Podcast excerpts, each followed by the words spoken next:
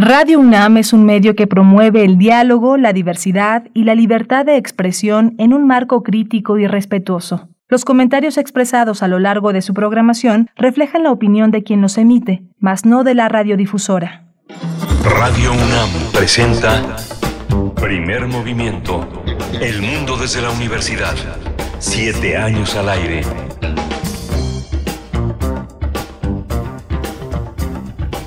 Hola, buenos días. Ya estamos al aire. Son las 7:03 de la mañana. Soy Miguel Ángel Quemain y esto es Primer Movimiento. Estamos en Radio NAM, en Adolfo Prieto 133 y estamos enlazados a Ciudad Cuauhtémoc, Ciudad Juárez y la ciudad de Chihuahua. Son tres ciudades al norte del país eh, cobijadas por una sola frecuencia universitaria con programaciones distintas, unificadas para transmitir de 6 a 7 de la mañana en el horario del norte, Primer Movimiento en el horario del centro de 7 a 8 de la mañana.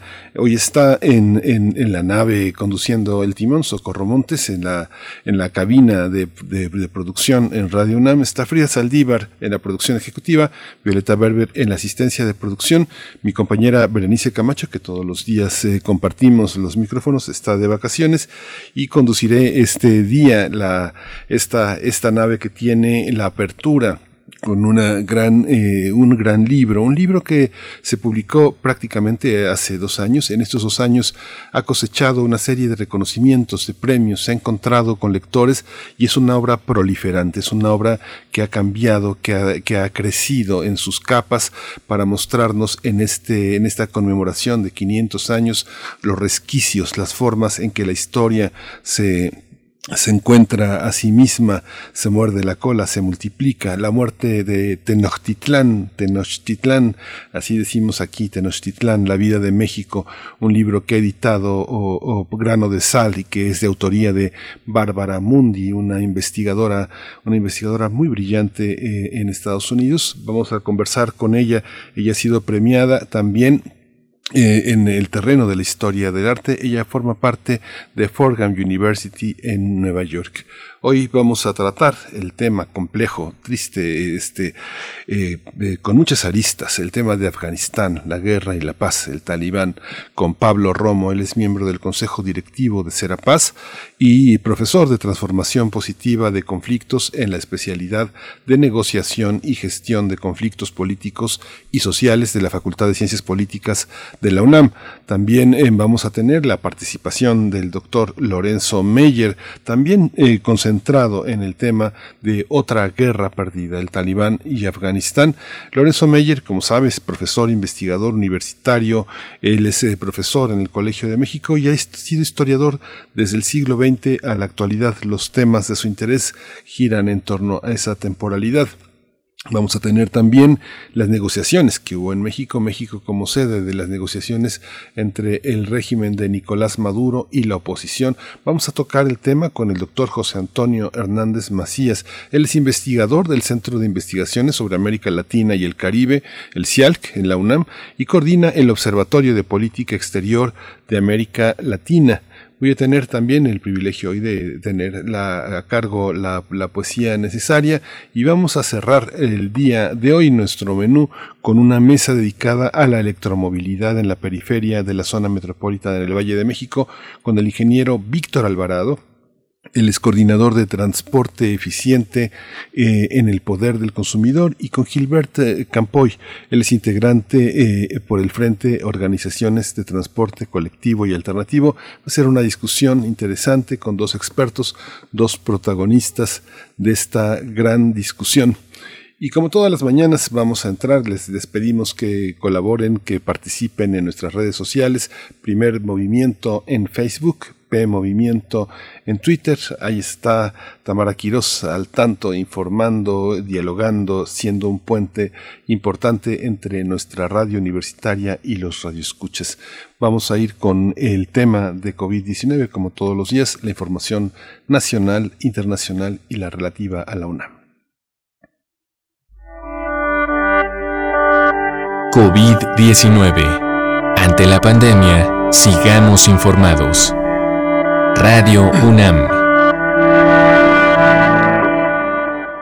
El panorama que teníamos de decesos eh, eh, al alza ha disminuido. En las últimas 24 horas se han registrado 272 nuevos lamentables decesos. El número de fallecimientos de la enfermedad de la COVID-19 ha aumentado a 248.652.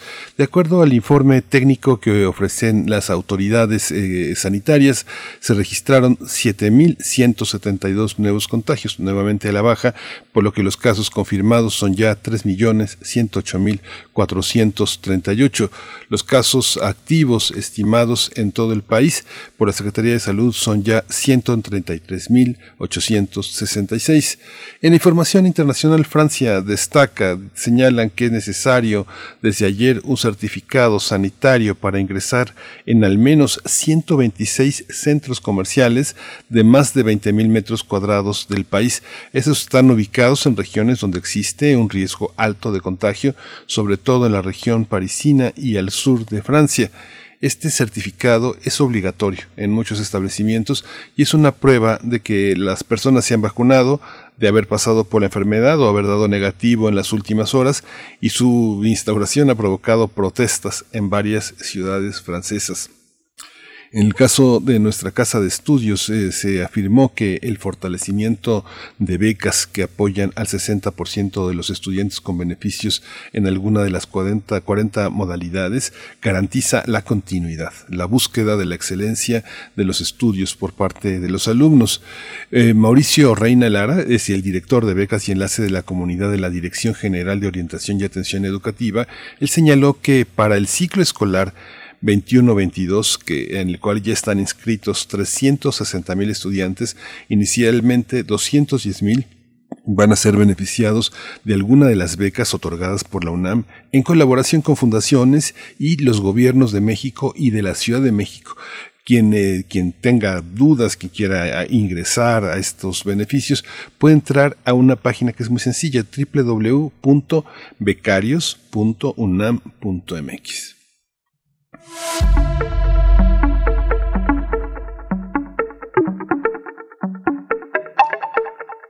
En el marco del foro multidisciplinario a 500 años, este martes habrá dos actividades. A las 9 horas, la historiadora Mónica Vila Calvillo hablará de la participación de la mujer indígena en la caída de Tenochtitlán, Tenochtitlán. Y a las 19 horas se realizará la mesa un recorrido de 500 años por el mestizaje y el, y el racismo y la extranjería en México con Olivia Gal Sonabend, María Elena Velázquez, Mónica Cinco Basurto y García Deister. Estas eh, conversaciones van a ser transmitidas a través de la página de Facebook de Educación Continua de la UNAM. Este es el menú de, las, eh, de la información relativa a COVID y vamos a ir con música. La selección de esta, de esta mañana eh, abrimos con Bim Bam Orquestra y la pieza se llama Toe Jam.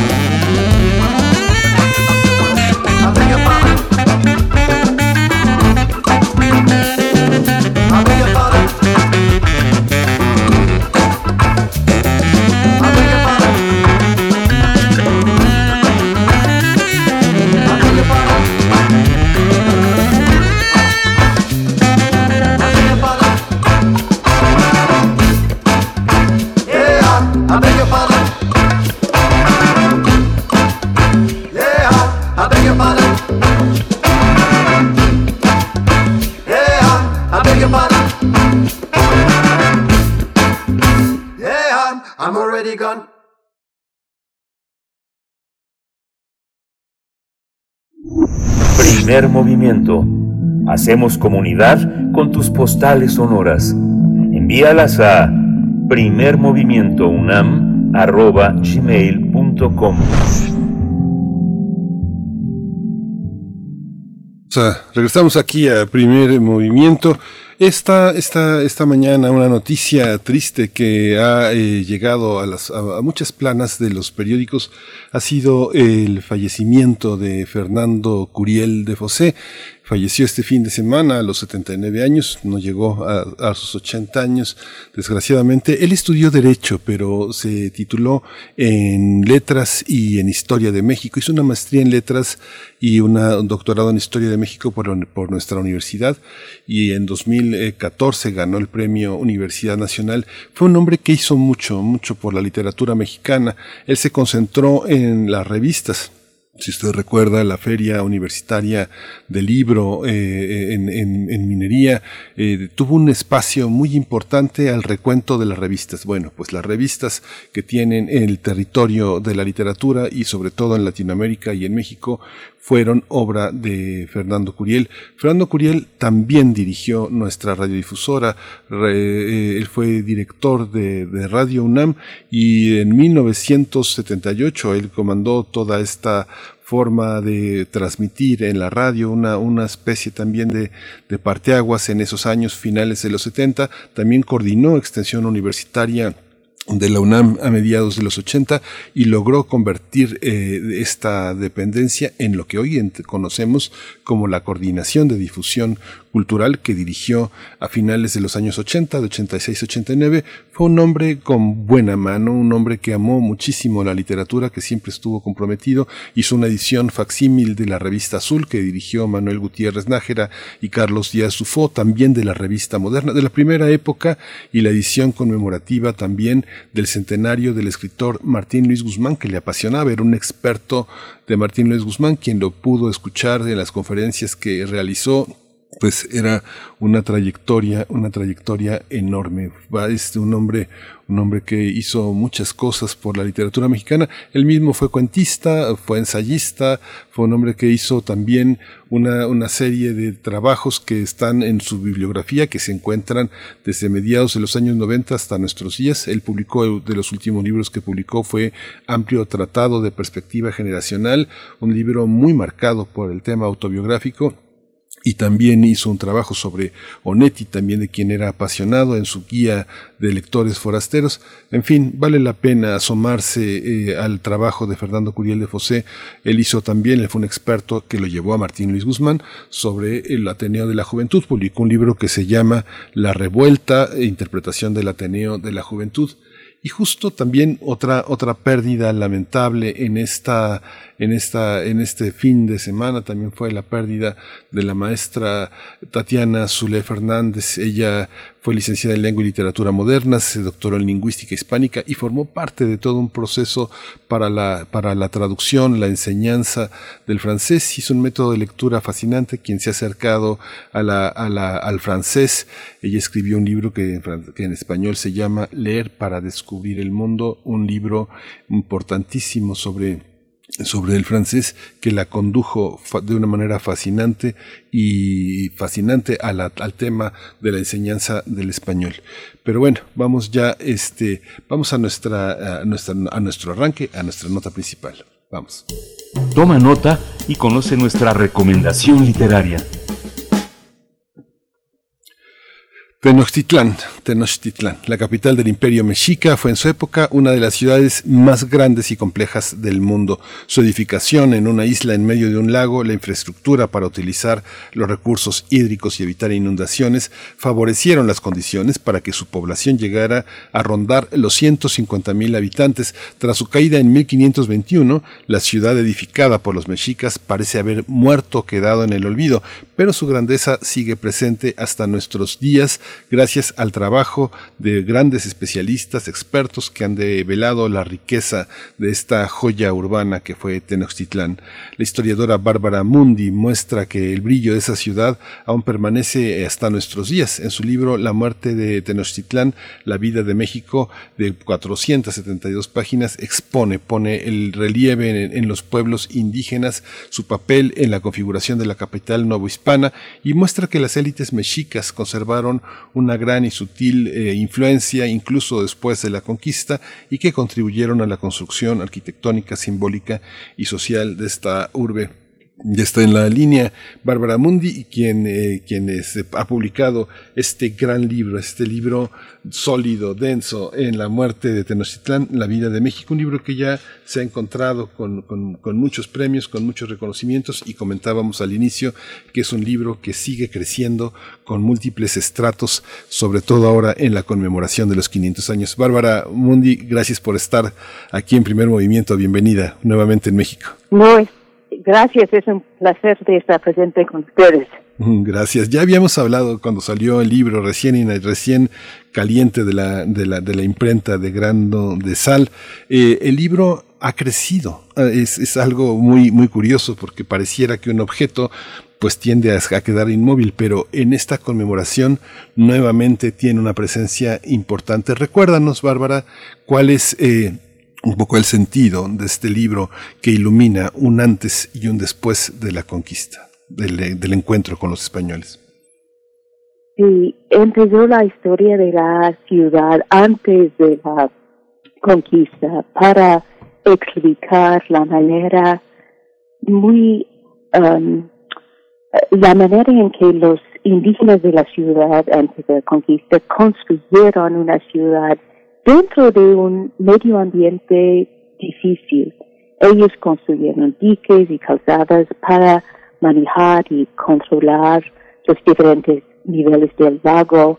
Y yo también um, en el libro discuto sobre la manera en que ellos um, desarrollaron una un ideología sobre el control del lago. Se encuentra esa ideología en los monumentos como el Teocalli de la Guerra Sagrada, es una obra de arte en el Museo Nacional, donde se ve al fondo del, de esa escultura en un, um, de piedra una imagen de la diosa azteca Chalchitlicue um, um, conquistada. Entonces, en las obras de arte hay una ideología del control de agua, hay también um, um, obras de ingeniero que también controlaban el lago. Um, y yo en el libro yo hablo de, de esa manera de vivir en el medio ambiente, el control del medio ambiente antes de la conquista. Y también yo, mi, mi énfasis es sobre la manera en que la gente indígena, sobre todo los gobernantes mexicas, tienen un papel importante en reconstruir la ciudad como una ciudad indígena después de la conquista. Entonces el enfoque es mucho sobre um, las obras de ingeniería que hicieron los, los indígenas antes y después de la conquista, como los diques, um, y también en la manera en que los líderes mexicas tenían un papel, sin duda, antes de la conquista, pero también sigue siendo líderes importantes después de la llegada de los españoles. Ahora que tenemos la posibilidad de indagar y de hacer una actualización de la lectura, de la visión que hizo Cortés eh, de la ciudad, eh, demuestra también este, este libro que era falsa, que la imaginación de Cortés por el ascenso, por el reconocimiento, había ocultado una historia donde el cabildo indígena tenía más poder que el cabildo español y justamente eh, consistía en administrar una ciudad. Aparentemente venían de un continente donde el crecimiento de las ciudades marcaba la pauta del desarrollo de una cultura, pero se encontraron con una que no pudieron entender y que no pudieron gobernar sin el cabildo. ¿Cómo fue esta, cómo fue esta visión? ¿Qué es lo que se gobernó? Por una parte, por una parte los extremeños acostumbrados a lo seco y por otra parte los mexicas eh, navegantes que vivían eh, controlando la humedad. ¿Cómo es esta, cómo es este desarrollo, Bárbara? Um, el cabildo indígena que estaba um, um, ubicada donde hoy en día es el lugar donde está el, mercado de San Juan, el cabildo indígena tenía control sobre el mano de um, la mano de, de obra en Tenochtitlan.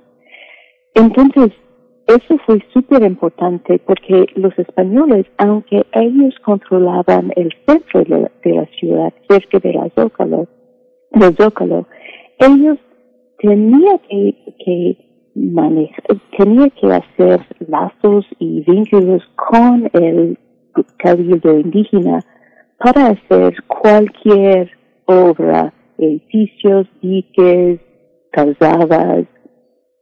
Entonces, es eso, um, y por qué los españoles tuvieron que depender sobre el mano de obra indígena, um, eso fue clave um, por los élites mexicas de mantener su, clave, su poder en la ciudad después de la llegada de los españoles.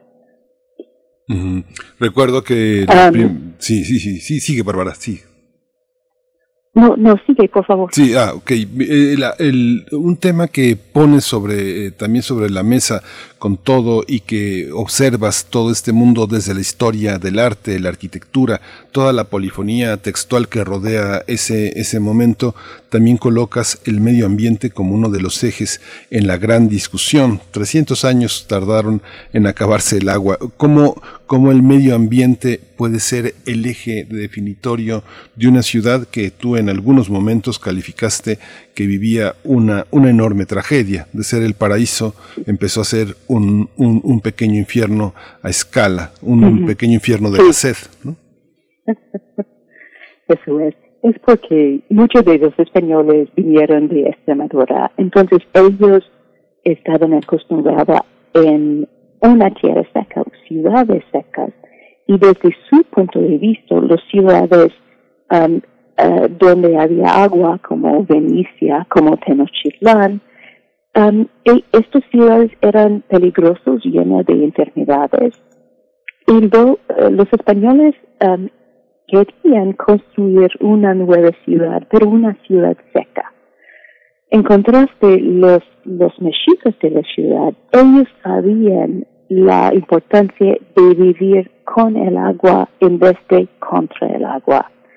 Cuando se, se nota la arquitectura mexica, los grandes edificios como los templos, como el Templo Mayor, durante las épocas de inundaciones, no había daños a, a estos edificios por, porque son edificios enormes de, de masa, decimos.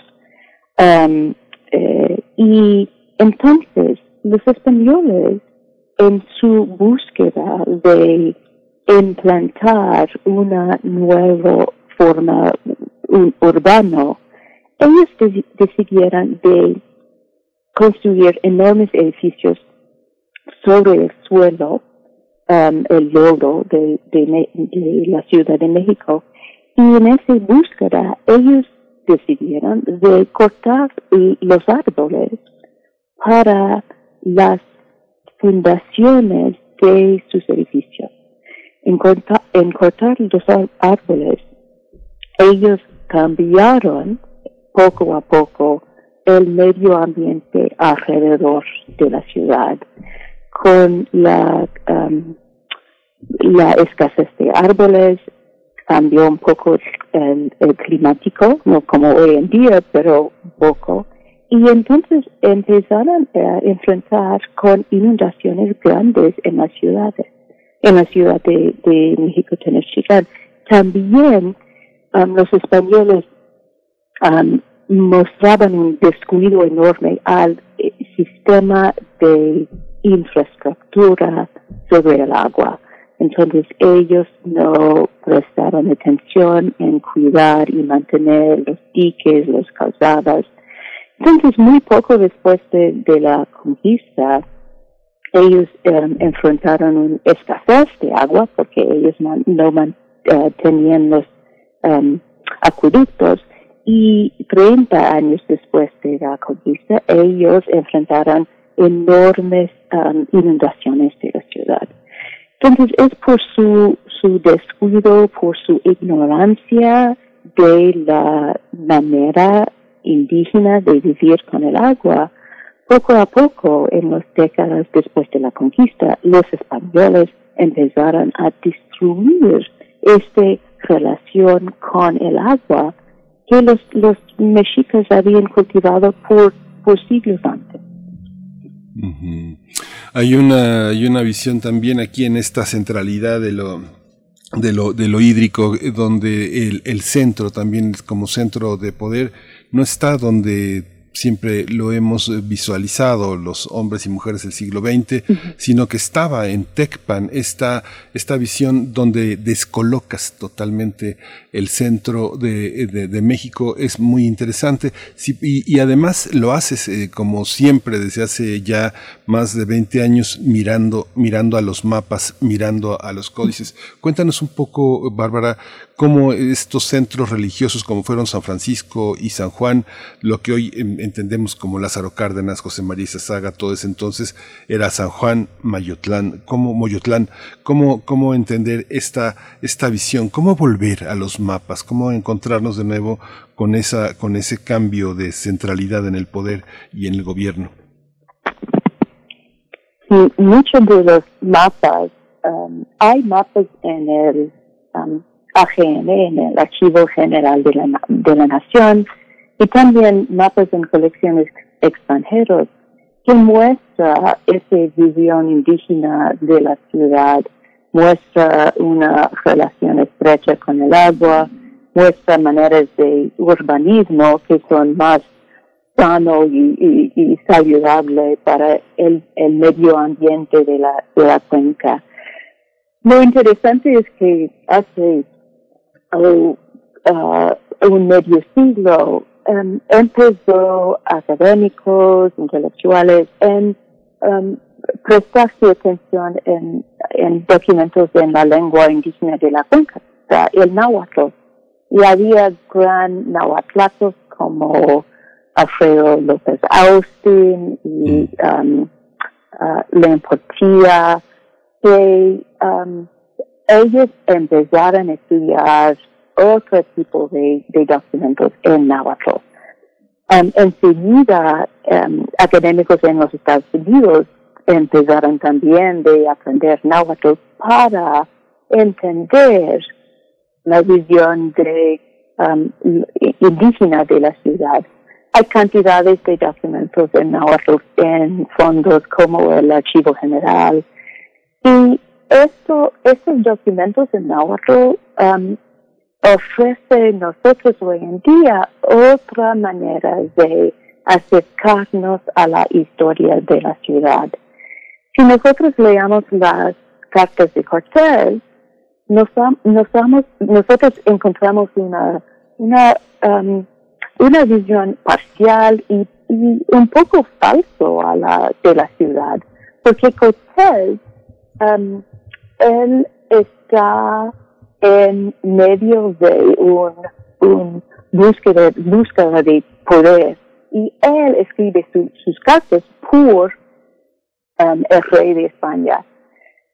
En contraste, en otros documentos indígenas escritos en náhuatl, escritos por, por gente indígena sobre la ciudad de, la, de, de Tenochtitlán, en estos otros documentos presentan una visión donde los españoles no tuvieran tanto poder, donde había maneras de, donde los, los indígenas tenían la habilidad de reconstruir la ciudad. Um, entonces, tiene que ver con un cambio en la historiografía de la Ciudad de México en los últimos, como en la última medio siglo, y eso fue los líderes en esta nueva historiografía son los grandes historiadores mexicanos del siglo, como uh, López Austin uh, y Liam Portilla. Justamente esto que señalas, la visión de los, de, los, de los códices y de la paleografía ha sido uno de los grandes desafíos eh, presupuestales en México. Hemos tenido bueno, en el Instituto de Investigaciones Históricas de la UNAM, en todo, en todo el Instituto de Investigaciones Bibliográficas ha habido varios proyectos. ¿Con qué te has encontrado, Bárbara? ¿Qué falta? ¿Qué falta por, eh, por, por observar, que piensas que puede eh, modificar ciertas visiones. Tú misma te acercaste a documentos que apenas habían sido explorados. ¿Cómo observas desde Estados Unidos, desde Nueva York, la, este, este, avance de la historiografía mexicana a partir de sus documentos? Te tocó tal vez una, una etapa en la que en este momento ha sido difícil por la pandemia, por muchos factores, seguir la consulta en este gran proyecto que está en el Archivo General de la Nación, que es, eh, que es mapas, códices y mapas, que es, una, que es un fondo ¿Cómo, qué, qué, es lo que, ¿Qué es lo que falta? ¿Con qué nos vamos a encontrar? ¿Qué, ¿Cuáles consideras en tu indagación los archivos que están por descubrirse, por indagarse, por reinterpretarse? Digo, sé que es una pregunta compleja. Sí, sí. La, el, el, Archivo General, um, gracias, um, es, estaba yo muy um, agradecida porque los archivos, porque los archivistas en el Archivo General me ayudaban mucho y también tiene índices muy, muy buenos. Uh, existe índices a muchos fondos en la Ciudad de México, algunos hechos por UNAM, por profesores en UNAM, estudiantes en UNAM. Entonces, hay maneras de, manera de acercarse muy fácilmente de estos fondos. Lo que yo um, mi añadida a la historia de la Ciudad de México um, es, es sobre los estudios de documentos como obras de arte. Mi entrenamiento es como historiadora de arte. Entonces mi enfoque era en el libro y sobre documentos pero más sobre obras de arte y obras de cartografía para um, encontrar ese otro Tenochtitlan, Tenochtitlan indígena que seguía por el siglo XVI. Tuve yo la gran fortuna de poder ver documentos en Tunisia, en um, en muchas ciudades en la ciudad de, en, en los Estados Unidos para um, profundizar ese énfasis um, sobre la visión indígena eh, de la Ciudad de México. Hay mucho que, que, que, encontrar todavía. Hay, hay fondos en países europeos, hay fondos dentro de México que son um, ignorados y acá, acá porque, y, es porque hay una riqueza enorme de documentos históricos. Entonces hay mucho que, que encontrar, hay mucho que descubrir, descubrir por los, los nuevos historiadores. Ahora que tú recuerdas a Alfredo López Austin, Alfredo López Austin, tal vez el reconocimiento de este gran escritor, de este gran historiador, empezó por fuera, empezó fuera de México y luego en México. Es una, es, es, ha, sido muy interesante esa, esa trayectoria. En esta reinterpretación de, eh, del pasado mexicano, ¿tú consideras que hay una, una, una posibilidad como de, de, de, cambiar la narrativa en torno a lo urbano y, y lo indígena. También está este libro de, de Guillermo Bonfil Batalla, México Profundo, todas las cartografías simbólicas que ha establecido Néstor García Canclini. Ha habido toda una serie de, de historiadores, de historiadores del arte, eh, viejos eh, eh, baluartes de nuestra universidad, como Jorge Alberto Manrique, muchos que han contribuido a hacer este mapa de la, de la cartografía y de la narrativa indígena, ¿consideras que tiene que haber una reinterpretación de lo indígena y lo urbano en un pasado que muestras más presente que nunca? Um, yo Yo he estado incluida mucho por las, obras de estos grandes historiadores y, también con los historiadores actuales que están en UNAM, como mi gran colega María Castaneda de la Paz, que trabaja en, antropólogos y también otros historiadores históricas um, y, y, en estéticas como Pablo Escalante de Gonzalvo y Diana Magalone Um, lo, en el libro, um, lo, mi ah, mi intento fue de, de hablar no solamente de los conocidos fuentes y crónicas de los españoles, sino, conect- sino conectar la historia prehispánica, la, la historia mexica, del- empezando en el siglo XV, llegando al fin del siglo XVI. Entonces, quizás el, el alcance de mi libro es novedoso um, y su enfoque en fuentes, surtidos y sobre todo fuentes visuales es lo que es nuevo de, de, de mi libro. Pero estaba siempre, el proyecto empezó en um, algunos recorridos que hice con Pablo Escalante Gonzalvo, que es un historiador de arte, historiador de arte en estéticas. Entonces el, libro um, empezó por conversaciones que yo tenía con mis colegos, mis colegas mexicanos, muchos dentro del sistema de UNAM. Entonces, mi manera de, de pensar de la ciudad, mi acercamiento de la ciudad, um, está en de ayuda a los, los grandes académicos que, que están ahora trabajando en, en, en UNAM. Bárbara, se nos acaba el tiempo. Tengo que hacerte una, una última pregunta. Vamos a, vamos a obsequiarle a los radioescuchas eh, dos ejemplares de este extraordinario libro y, y tenemos ya una liga ah, en Facebook. Quisiera pedirles a los radioescuchas que estén atentos una reflexión sobre dos temas. La presencia de lo indígena en, en la Ciudad de México y la presencia del agua. Pero quiero hacerte una última pregunta. En, en 2010 eh, tuvimos este, eh, muy mala suerte de las celebraciones de, eh, del centenario de la Revolución y el bicentenario de la Independencia, porque era un gobierno muy conservador que se la pasó eh, buscando en los huesos. Pero en este momento hay otra conmemoración. Le tocó a un nuevo gobierno eh, los 500 años esta conmemoración. ¿Cómo observas ahora que estás en México en un momento pandémico esta, esta conmemoración? ¿Qué oportunidades nos da? ¿Qué oportunidades le da al gobierno y a la sociedad mexicana de encontrarse con una forma de su pasado? Ah, es un, es un triste, triste ironía de que hace um, ah, 500 años México también se enfrentaba con una gran epidemia, los, los um, epidemias de, que, que llevaron los españoles de la ciudad.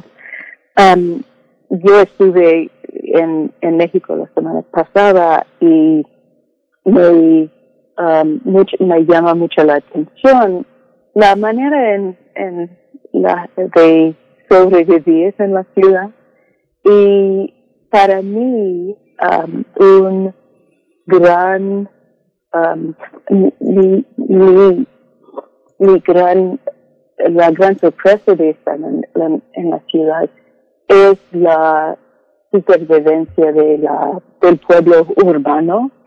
Entonces, hace 500 años los mexicas enfrentaron una enorme pandem- pandemia y ellos y su cultura podían sobrevivir. Um, la otra cosa que, que um, estaba pensando durante esa conmemoración es que todavía México en sus sistemas de agricultura como los chinampas que existe aunque en un estado um, um, muy reducido en el sur de la ciudad pero también México México puede ofrecer al mundo una manera de sobrevivir otra cri- crisis que es la crisis clim- climática. En, en manera de la agricultura que desarrollaron los mexicas um, en los chinampas pueden ser un clave para la agricultura de, del futuro. Um, esa manera de sacar lodo de la cuenca del, lago y construir lotes para um, cultivar diferentes tipos de comestibles, comestibles. Eso puede ser una manera de, um, podemos pensar en, en chinampas como una agricultura sostenible que podemos desarrollar en otras partes del mundo. Entonces, México y estos sistemas indígenas de agricultura existe la posibilidad que ellos puedan ofre- ofrecer soluciones a otros países para una agricultura sostenible um, en, cuando nosotros, todos nosotros en el mundo, enfrentamos con el, el, enorme um, crisis cli- climática. Sí. Pues muchísimas gracias, Bárbara Mundi. Hay que decir, hay que recordar que Vistas Visual Culture in Spanish America 1520-1620 es un gran sitio en, eh, eh, que, que has alimentado eh, con todo un equipo de trabajo. Y bueno, tenemos que hablar este, de este trabajo que junto con Dana Leisbon han hecho, han hecho posible estas imágenes, esta relectura de nuestro pasado. Bárbara Mundi, muchas gracias. Mucho que este libro siga, siga estratificándose y creciendo como lo ha hecho en estos dos últimos años. Felicidades por este trabajo. Muchas gracias por estar con nosotros esta mañana. Muchas gracias por invitarme. Es un enorme placer de estar con ustedes. Gracias, Bárbara. Pues nos vamos a lo que sigue. Primer movimiento. Hacemos comunidad con tus postales sonoras. Envíalas a primermovimientounam.gmail.com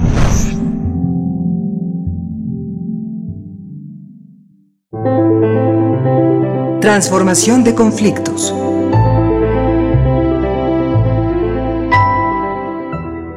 Ya está con nosotros, bueno, en un momento más estará con nosotros Pablo Romo.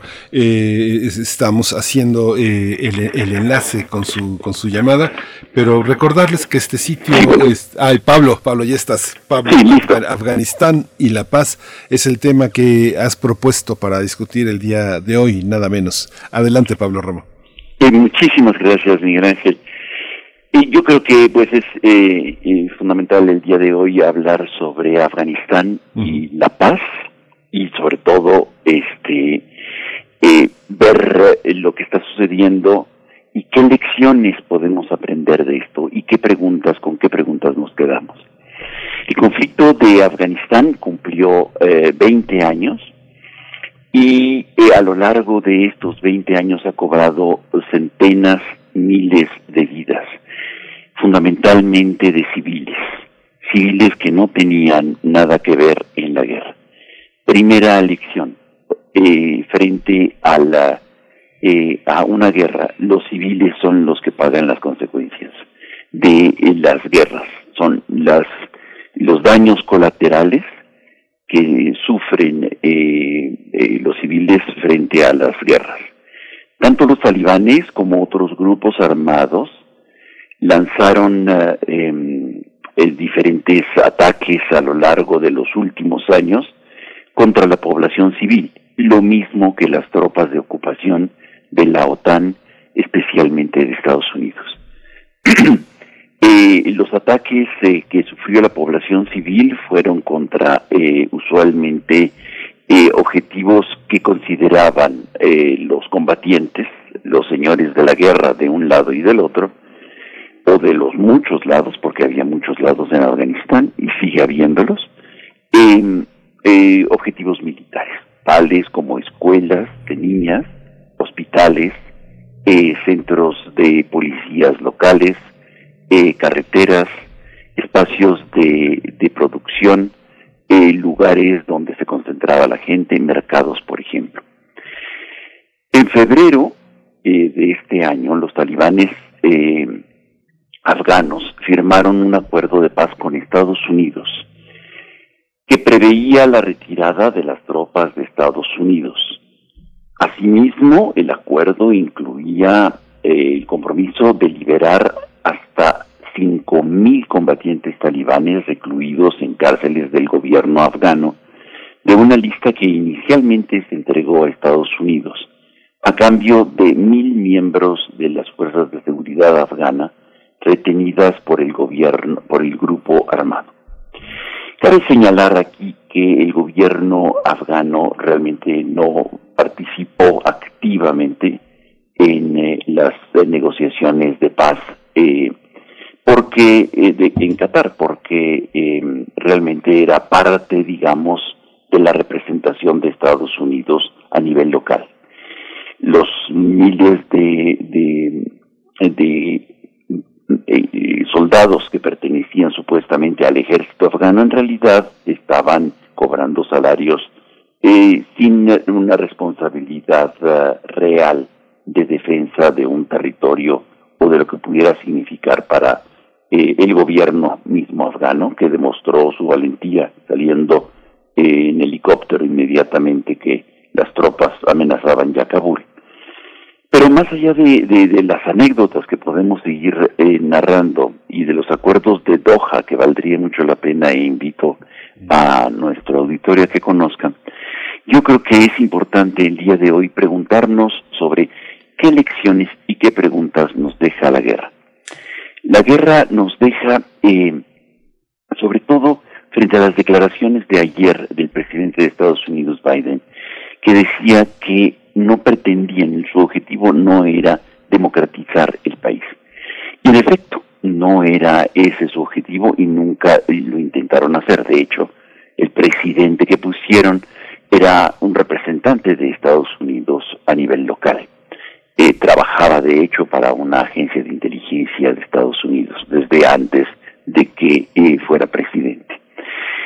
Es interesante ver entonces las preguntas, ¿para qué tantos muertos y por qué? En realidad lo que quería Estados Unidos y la OTAN era dar una lección de comportamiento mundial a un, eh, territorio eh, disidente, a un territorio insumiso.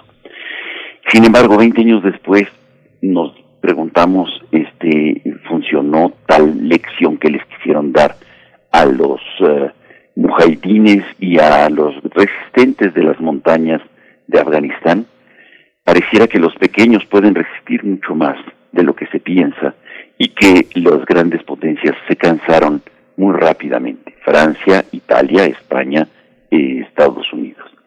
Vale la pena este, ver que la guerra no era solamente llevada a cabo por, por Estados Unidos. Hay que recordar esto.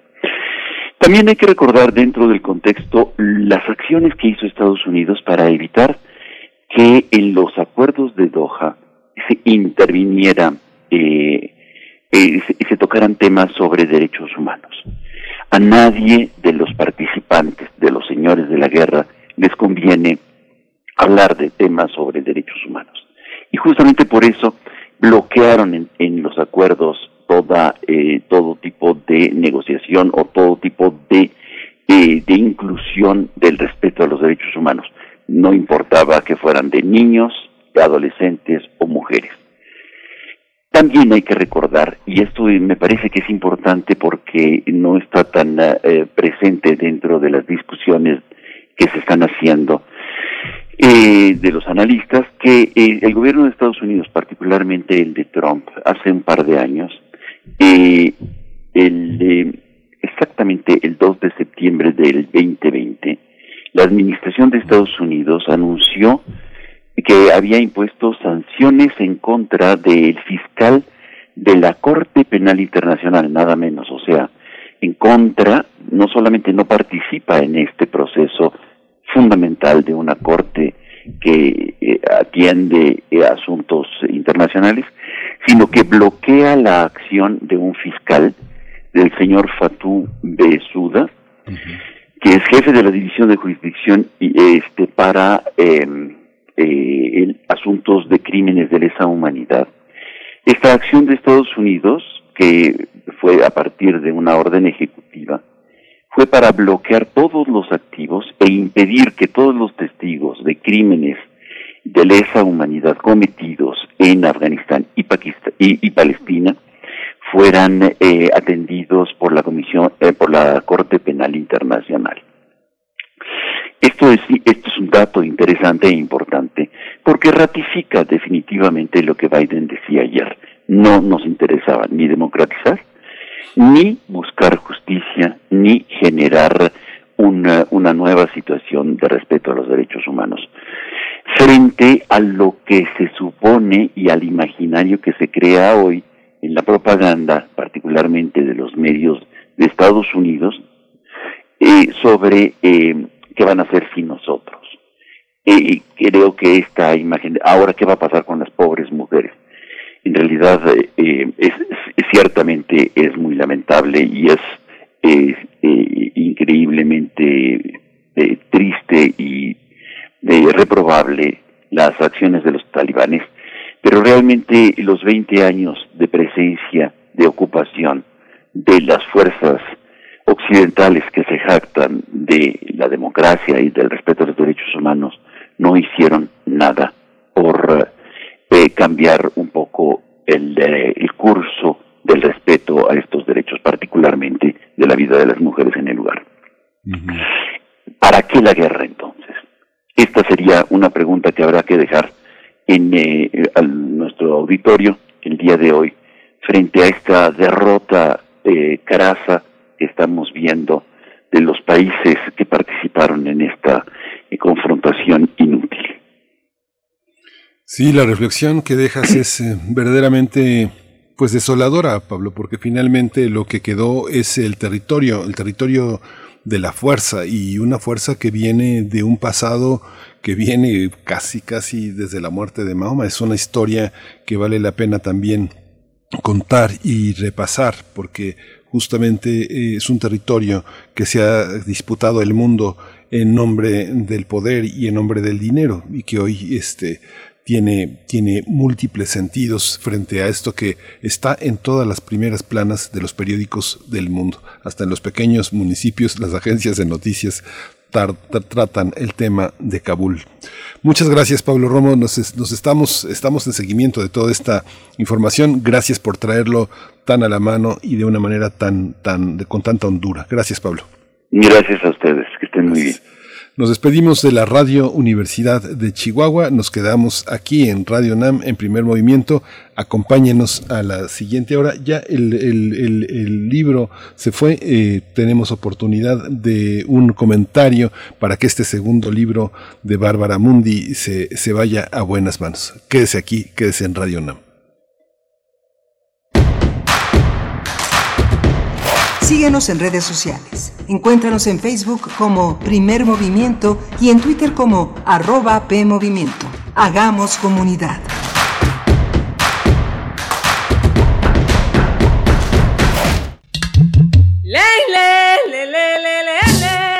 Cada lugar habitado por seres humanos tiene historia y cultura. La música emerge de la tierra como un tipo de planta según el clima. Se alimenta de costumbres, ritos, instrumentos, sensaciones y pensamientos. ¿Quieres escuchar los sonidos de la Tierra? Iniciemos el camino sin brújula, todos los domingos de julio a las 18 horas por Radio UNAM. Conoce al mundo por su música. Radio UNAM. Experiencia sonora.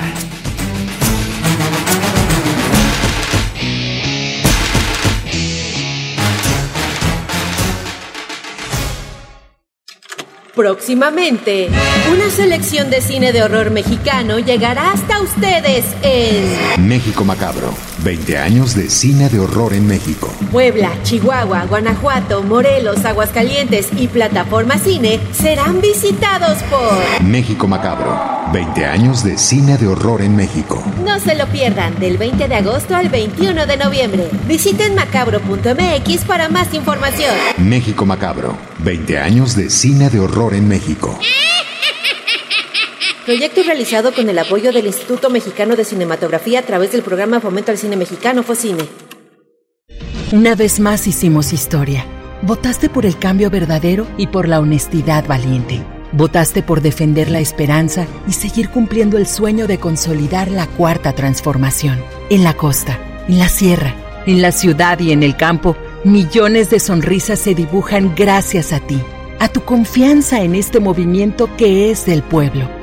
Amor con amor se paga. No les vamos a fallar.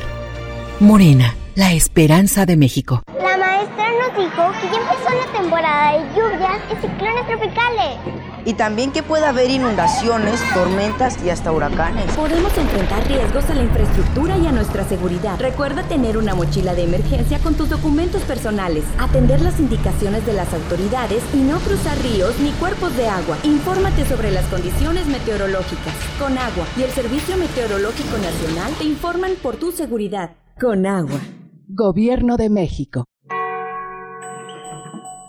Entra en los archivos sonoros olvidados, extraños, ocultos o poco conocidos que reviven a través de Gabinete de Curiosidades, un espacio de sombras sónicas del tiempo, con Frida Rebontulet y sus almas hertzianas. Todos los domingos a las 14.30 horas, Radio UNAM, Experiencia Sonora. La ciencia que somos. La ciencia que somos. Iberoamérica al aire. Descubre la ciencia que está presente en tu día a día a través de cápsulas, reportajes, entrevistas y reportes en vivo. Viernes de 10 a 11 horas por el 96.1 FM. La ciencia que somos. Iberoamérica al aire. Una coproducción de Radio UNAM y las direcciones de divulgación de la ciencia y de las humanidades.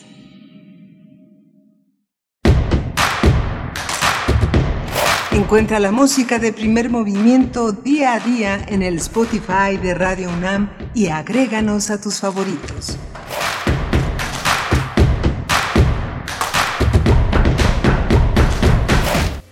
Hola, buenos días. Ya estamos de regreso aquí en la segunda hora de primer movimiento. Son las 8 de la mañana con cuatro minutos. Socorro Montes está aquí en, en los timones eh, de esta nave y Frida Saldívar está en la producción ejecutiva, Violeta Berber en la asistencia de producción y estamos enlazados a la radio Nicolaita allá en Morelia, Michoacán, en una transmisión conjunta de 8 a 9 de la mañana. Yo soy Miguel Ángel Quemain y esta segunda hora tenemos eh, la, oportunidad de tener la participación de Lorenzo Meyer. El tema que escogió es el mismo que hondó Pablo Romo en la transformación de conflictos. El Talibán y Afganistán, otra guerra perdida. Eh, Lorenzo Meyer es profesor, investigador, eh, un ensayista, un escritor que ha trabajado sobre el siglo XX y los temas de la actualidad política. Vamos a tener también las negociaciones en México entre el régimen de Nicolás Maduro y la oposición en Venezuela, todo este proceso que ha sido muy desgastante, muy largo, muy doloroso, que empezó ya hace muchos, muchos, muchos años y que hoy eh, es, se espera que vea la luz una parte de la sociedad venezolana que no se siente representada con el gobierno de Maduro y por otra parte este gobierno que hereda la enorme responsabilidad de tratar de trazar líneas de igualdad en, en, un país que había sido marcado desde hace décadas atrás por la enorme desigualdad. Vamos a tratar el tema con el doctor José Antonio Hernández Macías, él es investigador del Centro de Investigaciones sobre América Latina y el Caribe, el CIALC, la UNAM, y coordina el Observatorio de Política Exterior de América Latina y, el Caribe. Así que bueno, va a ser una hora muy, muy interesante. Así que bueno, eh, vamos a ir con eh, Lorenzo Meyer, que ya está en la línea. Vamos a la nota nacional. Nota Nacional. Querido doctor Lorenzo Meyer, ya lo tenemos de vuelta aquí en primer movimiento. ¿Cómo está? ¿Cómo está Afganistán? Bueno, pues Afganistán está peor que yo, así que eh, no es un gran consuelo, pero eh, vamos a echarle un vistazo a esto que es complejísimo. Miguel Ángel, eh, es obvio que nadie entiende a fondo eh, lo que es la complejidad de ese de ese lugar iba yo a decir país pero no ahí está ahí empieza el problema que no es todavía un país todavía no es un eh, Estado-nación en el sentido completo del término y que tiene una historia muy larga de resistencia a invasiones. La que yo haya leído y me haya metido un poquitín eh, es la de Alejandro Magno llegando a Afganistán, pero seguro que ya antes los habían invadido otros. Entonces es milenaria la historia de invasiones y resistencias de los afganos. Y bueno, lo que estamos viendo ahora es el eh, último episodio de un proceso que no sé eh, realmente cómo pueda eh, concluir y concluir bien, es decir, con la estructura de un país en paz, con instituciones y más o menos acorde con los estándares de lo que es una eh, comunidad nacional ahora en el siglo XXI. El, em, en la historia reciente, siglo XIX, siglo XX, está marcado por las guerras anglo-afganas, tres guerras. Los ingleses, eh, en su infinita hambre de expansión y de imperio, pues tenían en la India eh, la joya de la corona, como se ha dicho muchas veces. Pero esa joya de la corona tenía ciertos flancos débiles. Uno de esos flancos era Afganistán. Y no por Afganistán mismo, sino porque los ingleses temían la influencia rusa a través de Afganistán. Por eso querían controlarlo, no por Afganistán mismo, como es hoy el caso con los norteamericanos. Yo creo que les importa bastante poco y más o menos eso dijo Biden en su discurso de ayer. Les interesa por otras razones eh, muy propias del interés nacional de gran potencia. Entonces las guerras eh, anglo-afganas, que fueron muy duras, eh, no llevaron a los ingleses a dominar Afganistán como dominaban la India.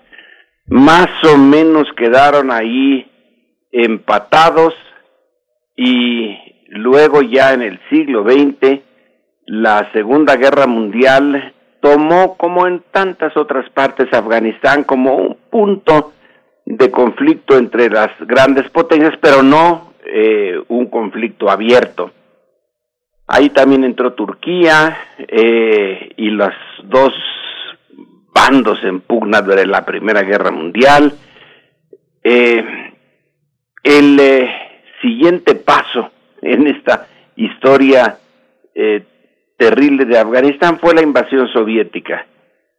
Diez años les tomó a los soviéticos darse cuenta que no iban a poder dominar Afganistán. Y luego llega la norteamericana. La razón, eh, los norteamericanos habían apoyado a los afganos y muy abiertamente para que se enfrentaran a los soviéticos. Eh, y tuvieron éxito, tanto afganos como norteamericanos. Los soviéticos salieron de allí muy mal. Poco antes de que cayera la Unión Soviética misma, ya tiraron la toalla y se fueron, dejaron un régimen que no duró más que la víspera. Y eh, en esa eh, sociedad de tribus, porque y lo digo sin no con eh, ánimo peyorativo, sino porque a ellos mismos así eh, se consideran que todavía no es un estado. Eh, Osama bin Laden y Al Qaeda encontraron el refugio que necesitaban para seguir su lucha contra Estados Unidos. Todos saben que eh, Al Qaeda pues tiene sus raíces en Arabia Saudita, aliada norteamericana, por cierto, que se fue a, a Sudán, eh, ahí hizo su primera sede, pero los norteamericanos la siguieron después de el, eh, el ataque a las Torres Gemelas y de ahí se fue a Afganistán donde encontró un sitio adecuado. Bueno, es adecuado porque no tiene unidad nacional. Eh, son islamistas eh, y ahí va Estados Unidos a destruir a Al Qaeda. Bueno, no le costó mucho trabajo la destrucción, digamos, del núcleo central de, de Al Qaeda y hace que Osama Bin Laden, que casi lo agarran ahí, se vaya a, eh, a Pakistán, donde finalmente lo encuentran los norteamericanos, lo matan, y Al Qaeda casi, casi es historia. Pero los norteamericanos se quedan en Afganistán. Eh, Biden, el presidente Biden, dijo ayer que ellos nunca, nunca pensaron en transformar Afganistán, que nunca pensaron que su eh, obligación era hacerlo democrático, etcétera. Se lo creemos, pues claro que no lo, no era esa su eh, intención, pero sí era su intención crear una especie de Estado, lo ideal hubiera sido un Estado laico, eh, con un gobierno central, con un ejército, y no necesariamente para el bien de Afganistán, sino para que Estados Unidos no tuviera en esa zona el punto eh, de preocupación de que fuera a seguirle dando cobijo a organizaciones que los norteamericanos llaman, y bueno, no sin razón, terroristas. Entonces había que eh, organizar Afganistán, no en función de la democracia ni nada de esas cosas, sino en función del orden, poner orden en Afganistán. ¿Para qué? Bueno, pues eh, para que Estados Unidos no tuviera que volver a hacer lo que había hecho para destruir a Al Qaeda. Afganistán es un país, como ya todos lo sabemos, muy montañoso, tiene muy pocas eh, zonas de, eh, de cultivo, es económicamente está atrasado, pero tiene una enorme resistencia, fuerza frente al exterior y una convicción religiosa también tremendamente fuerte. Ahora, entre ellos están divididos, que los pashtunes por un lado, que la Alianza del Norte por otro lado, y no se ponen de acuerdo. Pero sí tienen una base religiosa, cultural muy, muy fuerte, un Islam muy tradicional, que se aleja muchísimo de los estándares del siglo XXI o del siglo XX o de otros siglos. Es realmente eh, un eh, islamismo eh, fundamentalista que no se aviene bien con las em, corrientes del siglo XX y del siglo XXI. Entonces, ese Afganistán que había usado el apoyo norteamericano contra los soviéticos, luego se vuelve contra los norteamericanos, ellos intentan ocuparlo, acabar de, entre otras cosas, con el cultivo del opio, que es lo que les da bastantes recursos, eh, y no pudieron, no pudieron, 20 años ahí, gastaron, según se reporta en la propia prensa norteamericana, 83 mil millones de dólares dice Biden, no queríamos que a la democracia, pero entonces, ¿para qué diablos eh, gastaron 83 mil millones de dólares? Bueno, pues para hacerlo estable. No, no pudieron. Le crearon un ejército de 300 mil hombres. ¿Cuál es el ejército mexicano? Pues es más o menos de esas dimensiones. Nada más que México tiene mucho más habitantes. Eh, 300 mil hombres de ejército. Eh, en el mejor de los casos, el talibán tiene 75 mil efectivos. O sea, le duplicaban, triplicaban los efectivos el ejército formal de Afganistán a los talibanes. Pero no, no funcionaron, no. La corrupción y vaya que si nosotros en México sabemos de corrupción, la corrupción destruyó todas las posibilidades de crear una estructura más o menos coherente y efectiva a nivel nacional. Todos están corruptos allí, el ejército, la policía, eh, los gobernantes, desde el presidente para abajo y desde abajo para arriba, la corrupción es enorme. Insisto, en buena medida porque no es un Estado.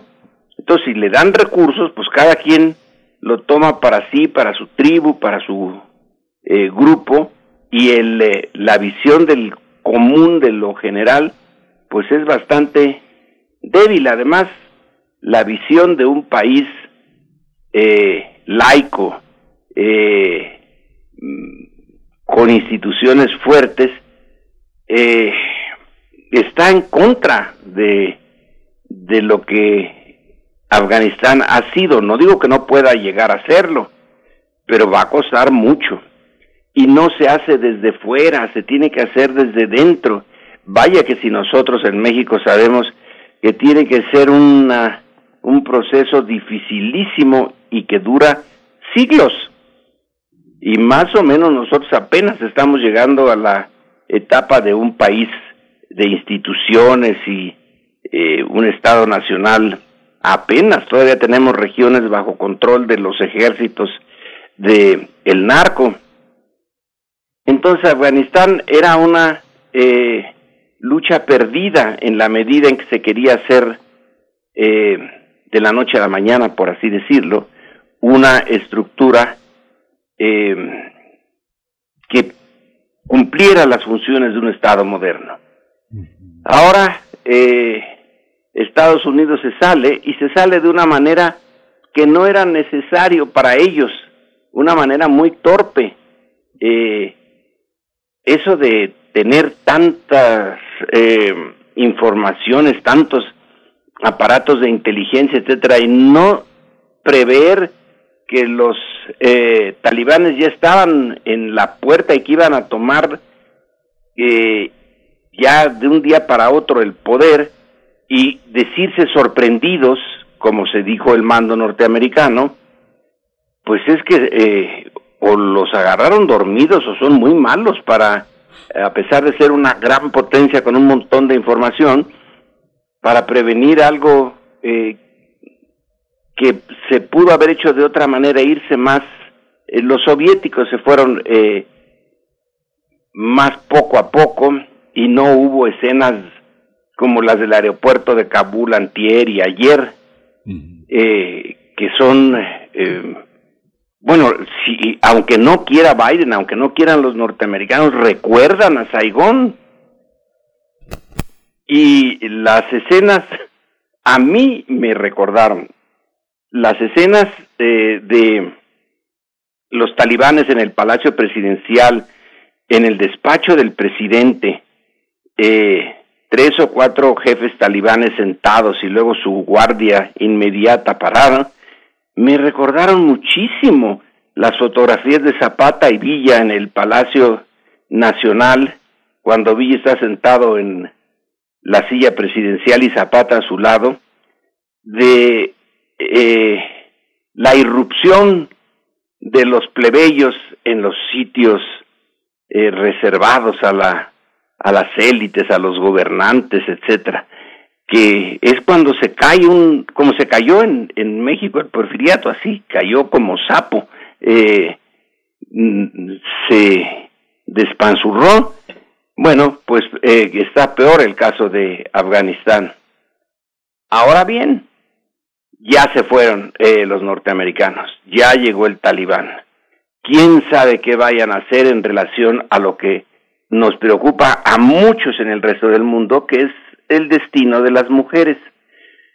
Porque en eso están como mil años atrás los eh, talibanes. Es un tema central. ¿Cómo van a tratar a las mujeres?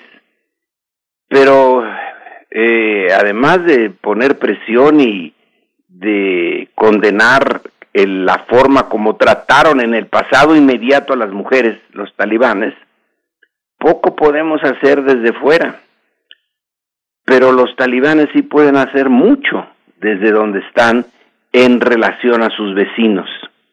Y el vecino que más preocupa, o al menos a mí me parece que es la debía ser la preocupación principal, es Pakistán. Porque Pakistán tampoco está eh, precisamente como ejemplo de estabilidad, pero tiene más de 100 bombas atómicas. Si las cosas se desarrollan lo suficientemente mal como para que el talibán de Pakistán, que sí existe, eh, y con el apoyo del eh, talibán de Afganistán, llegara a tomar el poder, ¿qué pasaría con esa, eh, ese armamento nuclear? En este momento los talibanes tienen en su poder aviones norteamericanos, zombies norteamericanos, montones de municiones norteamericanos, armas norteamericanas. Bueno, están armados ahora sí hasta los dientes, pero no tienen armas atómicas. Pero ¿y si las tuvieran por la vía de Pakistán, que es una posibilidad? Claro que los soviéticos, y bueno, ya no son soviéticos, perdón, los rusos y los chinos han de estar también preocupadísimos de eso y van a tratar de impedirlo. Entonces, la tensión en Afganistán, alrededor de Afganistán, entre las grandes potencias, va a seguir. Esto es lo que acabamos de ver, es un capítulo que ya está terminado o terminando y se empieza otro. Y este otro puede ser tan complejo y quizá de mayor envergadura, espero que no, pero puede ser que el que acaba de terminar. Porque eso de que entre eh, el destino de Pakistán aquí y que haya eh, Pakistán tenido la capacidad de hacer sus bombas atómicas para enfrentarse a India, que también eso es ridículo. India y Pakistán amenazándose con bombas atómicas, uno dice, pero están dementes los dos. Pero en fin, así eh, se desarrollan sin que nadie en particular lo quiera las políticas internacionales y esto sí es de eh, preocupación de las tres grandes potencias, China, Rusia y Estados Unidos, y de pilón de todos nosotros, porque cualquier cosa que pueda salir mal con armas atómicas nos concierne a todos. Así que concluyo con que el tema de Afganistán, que es histórico, que tiene siglos eh, de resistencia más o menos exitosa contra invasiones extranjeras, pero también que no ha podido dar forma a un Estado moderno, pero que está en un punto geográfico en donde se conjugan intereses de grandes potencias, bueno, pues ahí está eh, la semilla del siguiente problema o del principio del siguiente capítulo en este proceso eh, político eh, que tiene como centro a un grupo que, visto desde nuestra óptica, está muy fuera de moda, está eh, tiene valores eh, em, que no son compatibles con el mundo moderno, pero son muy fuertes y los están defendiendo y los van a seguir defendiendo. Y es también un ejemplo de que no se puede meter así impunemente una gran potencia a rehacer un país. Eso de nation building desde fuera, mm, mm, no da eh, buenos eh, resultados y es un ejemplo de cómo eh, grupos humanos tribales todavía pueden echar por tierra las políticas y esfuerzos de potencias que parecen capaces de todo por su tecnología, su riqueza, etcétera, como es Estados Unidos, y que tienen que salir por piernas de Afganistán. Es humillante la manera como se fueron los norteamericanos. Realmente ahí hay una lección de humildad que no creo que la tomen, pero que deberían de tomarla. Y es mi comentario el día de hoy. Lorenzo, pues es un comentario muy interesante porque bueno, hay, hay, quienes han pensado que la historia, esta historia empezó con la, con la muerte del profeta en, el año 632, pero es una historia reciente, en realidad hay una, hay un, hay todo un proceso complejo, eh, la preocupación por las mujeres es que han ido casa por casa a buscar a las activistas que han tenido como el papel de vincular la protesta, la protesta eh, en, Afganistán, los cambios, eh, toda esta capacidad eh, de, de, entender una realidad que, que sin duda visto, ha sido vista desde Europa. Muchos de los activistas importantes desde eh, desde los últimos, en los últimos 10 años han estudiado en, eh, en, la Universidad de Berlín, en Austria, en, en Londres, en, eh, en, París.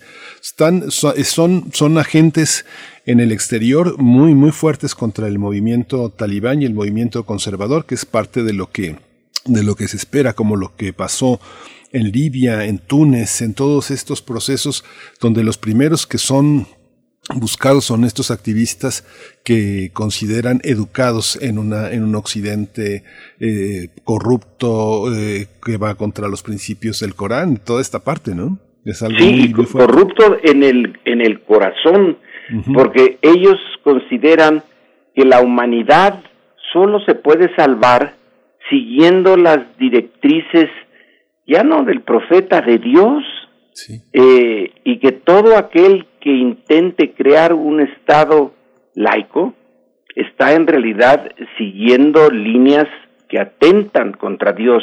Dios no quiere que la humanidad viva en estados laicos.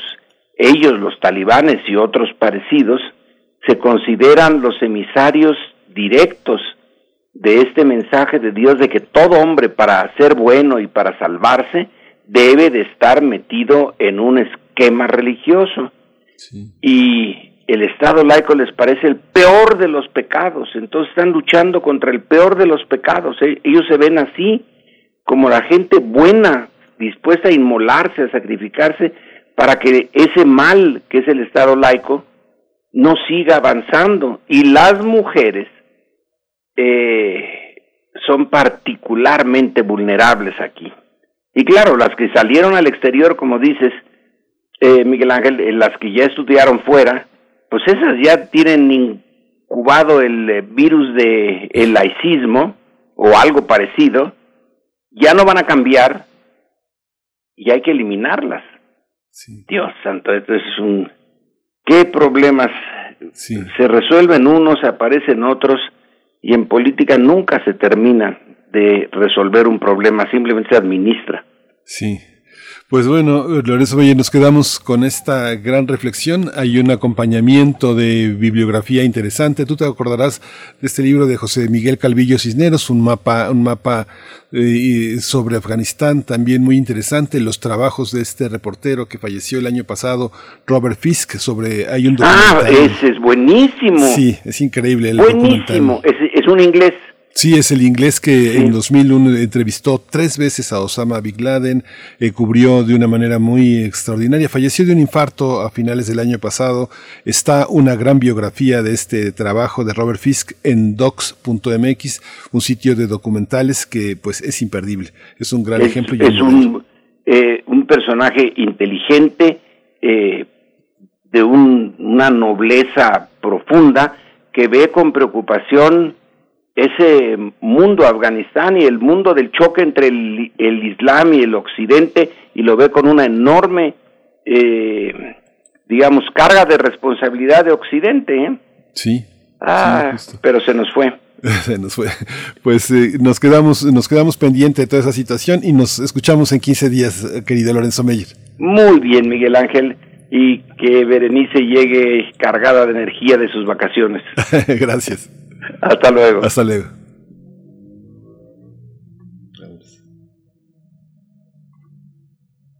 Vamos con nuestra nota internacional.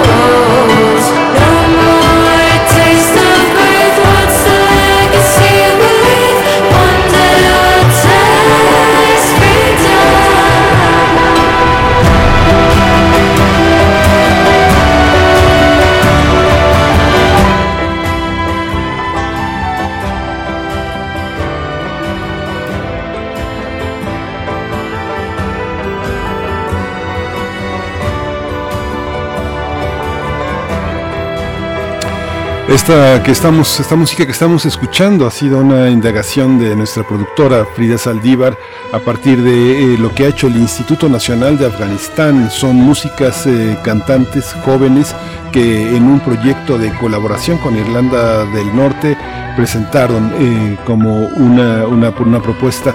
Ellos ganaron el premio Polar, considerado como el Nobel de la música, así que bueno, si lo escucha y le gusta, sígalos, sígalos. El Instituto Nacional de Afganistán de Música, Ingea Ebe Haya, una colaboración de cantantes y músicos y músicas jóvenes.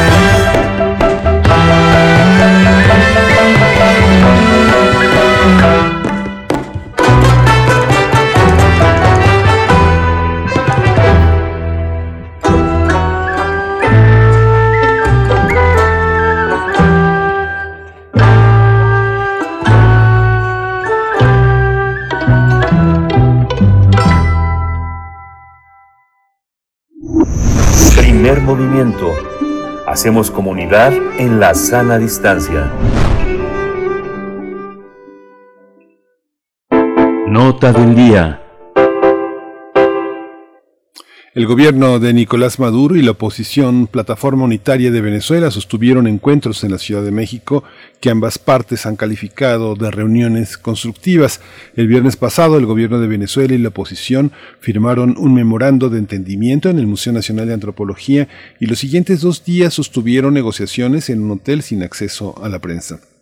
Tras este diálogo, la delegación del gobierno de Nicolás Maduro, encabezada por el presidente de la Asamblea Nacional, Jorge Rodríguez, y la opositora Plataforma Unitaria de Venezuela, representada por el abogado Gerardo Blyde, eh, aplazaron las negociaciones hasta el 13 de septiembre. A través de un posicionamiento conjunto divulgado por la Embajada Noruega en México, ambas partes indicaron que, reconociendo la importancia de la inclusión, hemos discutido, dicen, el establecimiento de un mecanismo de consulta con actores políticos y sociales que sea lo más incluyente posible. Sin embargo, ni el gobierno venezolano ni la oposición precisaron los resultados finales de las negociaciones realizadas en la Ciudad de México. La oposición exige, entre otras cosas, elecciones libres en los comicios regionales del próximo 21 de noviembre, mientras que el gobierno de Venezuela ha pedido el levantamiento de las sanciones internacionales. Vamos a conversar sobre el resultado de este diálogo sostenido en México entre el gobierno de Venezuela y la oposición, y está con nosotros el doctor José Antonio Hernández Macías. Él es investigador de tiempo completo del CIALC UNAM y además es coordinador del Observatorio de Política Exterior de América Latina y el Caribe. Bienvenido, eh, eh, doctor Hernández Macías. Muchas gracias por estar aquí en Primer Movimiento. Hola, muy buenos días, Miguel Ángel. ¿Cómo entender esta, esta reunión? A mí me recordaba con emoción, de alguna manera, las negociaciones que México hizo eh, con el grupo Contadora para la Paz en Centroamérica. ¿Es algo semejante esta, este, este arbitraje? ¿Hemos llegado a resultados positivos? Yo creo que sí, yo creo que ha sido una experiencia bastante positiva por el impacto que tiene, no solamente dentro de Venezuela, ¿no? sino incluso a nivel regional. Ya mencionabas un poco este papel que México ha estado jugando, que yo creo que tiene que ver bastante con la recuperación de una política exterior eh, mucho más apegada a principios, con el trabajo que ha hecho desde un principio de, del gobierno de López Obrador, en que ha cambiado esa visión injerencista que se tenía anteriormente. Y bueno, eh, también tiene que ver bastante el, el contexto regional, ¿no? Eh, el cual también ha dado un giro importante con la salida de Donald Trump, que era quien apoyaba eh, de alguna forma a esa oposición eh, más radical en, en Venezuela y también en América Latina, eh, después de diversos comicios, pues han vuelto a llegar gobiernos eh, de izquierda progresistas. El ejemplo perfecto es la llegada de Pedro Castillo en Perú, quien una vez que toma el gobierno, pues anuncia la salida del Grupo de Lima, ¿no? Como ya lo había hecho México, como ya lo había hecho Argentina. Entonces, eh, digamos que de alguna forma la oposición se ve debilitada eh, porque va cayendo este cerco diplomático que se tenía hacia, hacia Venezuela. Entonces, me parece que el saldo este es bastante positivo, el saldo eh, nos está indicando que está cambiando la correlación de fuerzas, no nada más a nivel interno, porque también si lo- si observamos lo que pasa a nivel interno, vemos que eh, después de haber tenido la oposición distintos gobiernos de, de estados muy importantes o incluso de ciudades como incluso la capital, estas últimas elecciones, debido a que deciden no participar, pues hay un retroceso bastante importante en las eh, en las provincias que gobernaba, ¿no? Asimismo, en la Asamblea Nacional, pues pasaron más o menos eh, de tener una mayoría calificada a tener ahora solamente 20 curules. Entonces, ha cambiado, se ha modificado bastante esta correlación de fuerzas que ha hecho que se llegue a esta a este diálogo con un gobierno pues más consolidado, un gobierno eh, incluso se ve se ve confiado, se ve bastante este pues eh, bastante sí bastante confiado, ¿no? Y una oposición más debilitada. Ujú.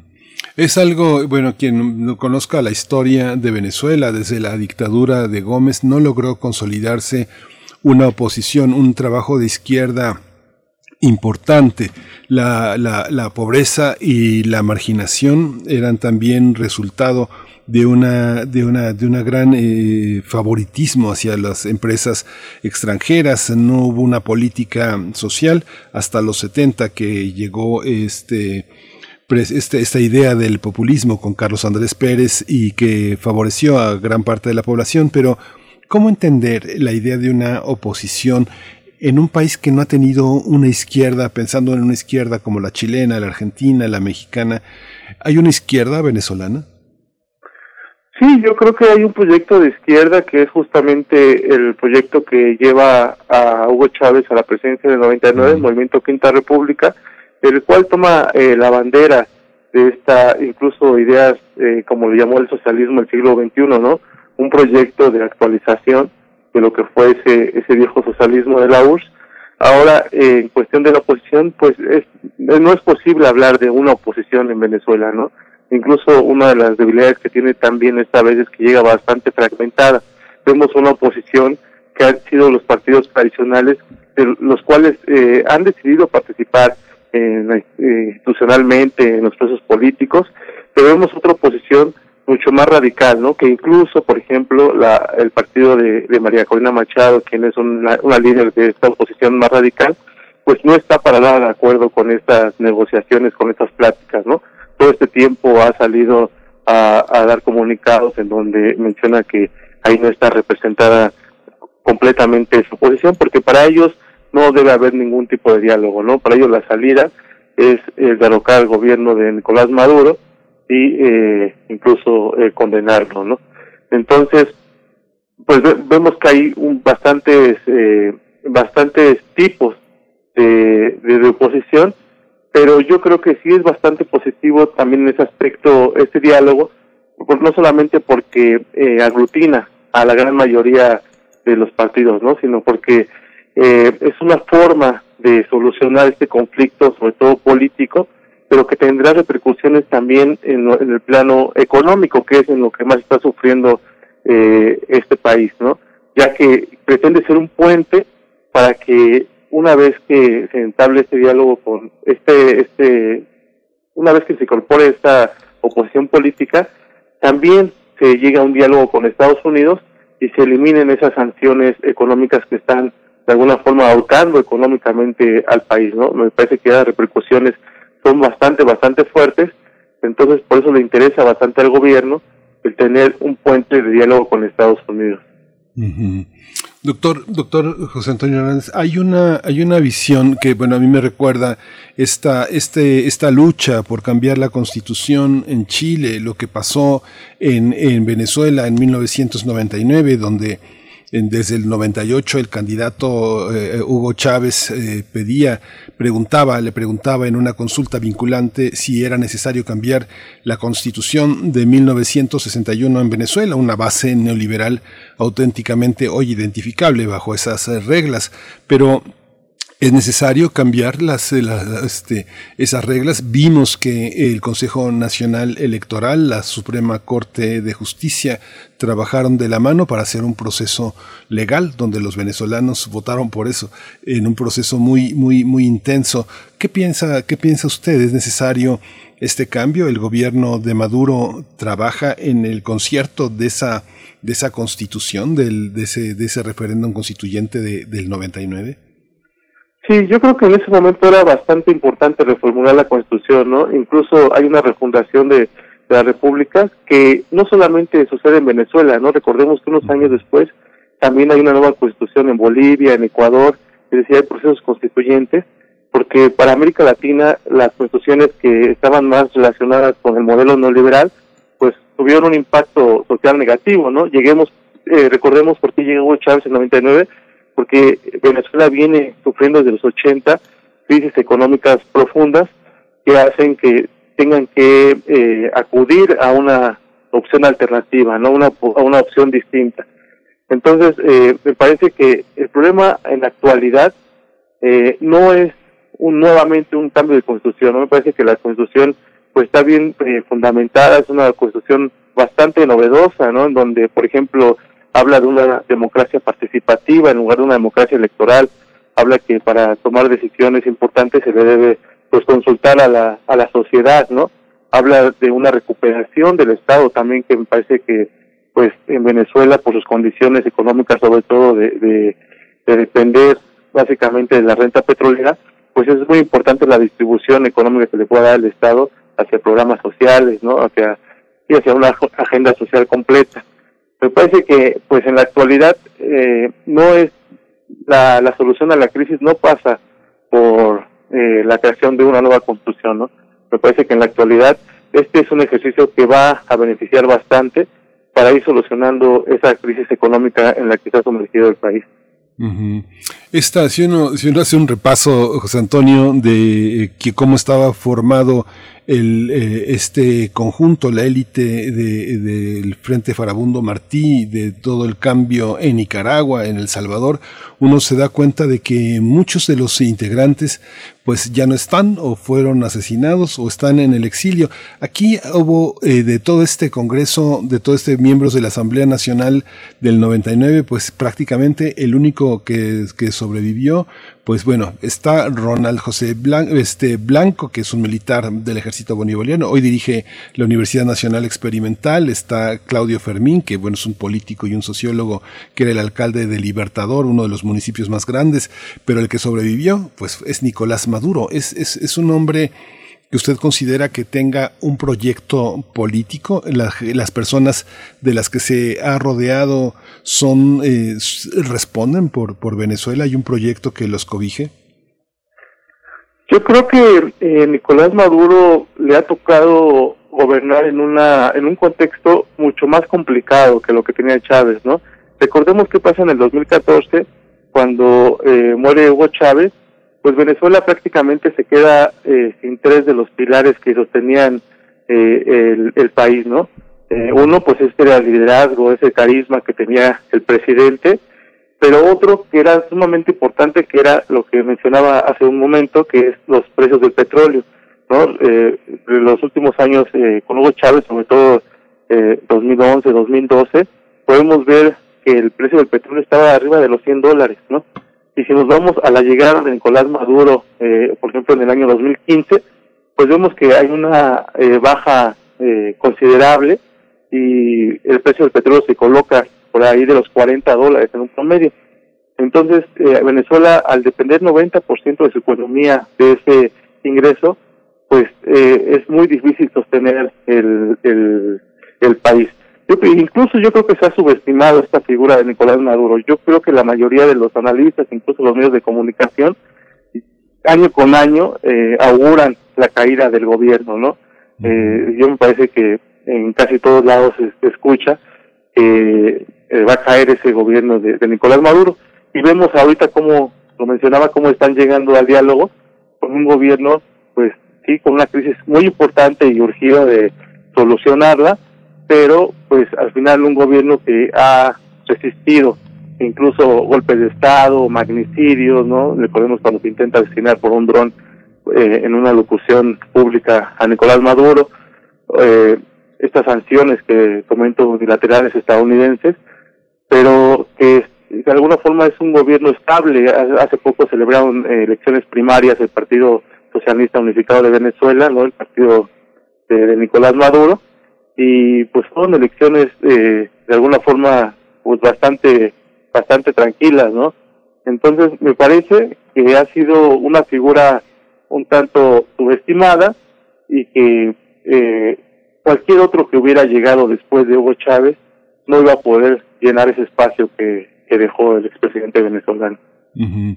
Es que sobre Maduro hay toda una, toda una narrativa que viene pues de esta, de esta bandera de la, de la OEA y de la, y de la, y de la visión norteamericana. Eh, Maduro a mí me, me- me- llama mucho la atención porque eh, Teresa de Jesús Moros, nada menos Jesús Moros, que es un apellido tan colombiano, es muy fuerte, era, era, era colombiana, su, ma- su madre es colombiana, su padre venezolano, pero es un joven que, que creció a la, a, este, a, la, a la sombra de un padre que era un dirigente eh, sindical, él tuvo una educación pública y pues fue sacado de ese contexto porque asoció, eh, hizo una asociación de estudiantes, eh, fue, organizó movilizaciones estudiantiles. Es interesante la figura de Maduro en este, en este sentido. En, en México también es polarizada la, la imagen de, de, de- de Maduro porque es evidente también que ha habido también una, una, una, un- una vigilancia, yo no diría una suspensión de libertades, pero sí una limitación considerable que va desde el delta del Orinoco hasta la, hasta Mérida, hasta la, hasta los Andes, donde está la universidad más importante, que ha sido una universidad muy crítica con el gobierno de Maduro. ¿Cómo convive un hombre que, que viene de ahí con una, con un, con un peso intelectual que viene de la Universidad Simón Bolívar, de la Universidad de los Andes, desde de la que ha sido muy criticado el gobierno de Maduro. ¿Cómo encuentra usted, como académico también, esa convivencia de las críticas que ha recibido el gobierno? ¿Las ha escuchado? Sí, la cuestión de las universidades dentro de Venezuela es un tema eh, bastante complejo, bastante interesante. Se han caracterizado efectivamente las universidades públicas a ser una voz eh, en contra del, del gobierno actual, ¿no? Tenemos ahí, menciona bien la Universidad de Mérida, tenemos la Universidad Central de Venezuela, que es la principal de, dentro de este país, eh, la cual se ha caracterizado por esto, la Universidad de Zulia, por ejemplo, en Maracaibo, que es otra universidad muy importante eh, venezolana, pero eh, me parece que tiene que ver varios factores, ¿no? Uno de los principales es que eh, cuando estaba gobernando el presidente Chávez, pues implementó una política educativa que eh, bastante tenía o consistía en eh, crear nuevas universidades, ¿no? Se crearon las universidades, por ejemplo, Simón Bolívar, las universidades de las Fuerzas este, Armadas, eh, las cuales pues le quitaron peso, le, castigaron de alguna forma presupuestalmente a las universidades ya eh, existentes y pues em- empezó a crear un conflicto entre el gobierno y universidades, ¿no? Recordemos, eh, por ejemplo, hace dos años en donde había pues bastante presión social en las calles, pues bastante de los líderes que estaban ahí venían de estos líderes estudiantiles de, de las universidades. Eh, también recordemos que en Venezuela pues funciona un poco distinto esta, este sistema, por ejemplo, porque la mayoría de, de los alumnos en estas universidades pues vienen de las clases medias o incluso clases medias altas, ¿no? Y entonces, eh, al, al ser los que fueron más afectados en estas políticas eh, públicas del gobierno de Venezuela, pues normalmente eran hijos de, empresarios, de, de gente este, pues más acaudalada, ¿no? Y, por lo tanto eh, con visiones pues en contra del, del gobierno actual.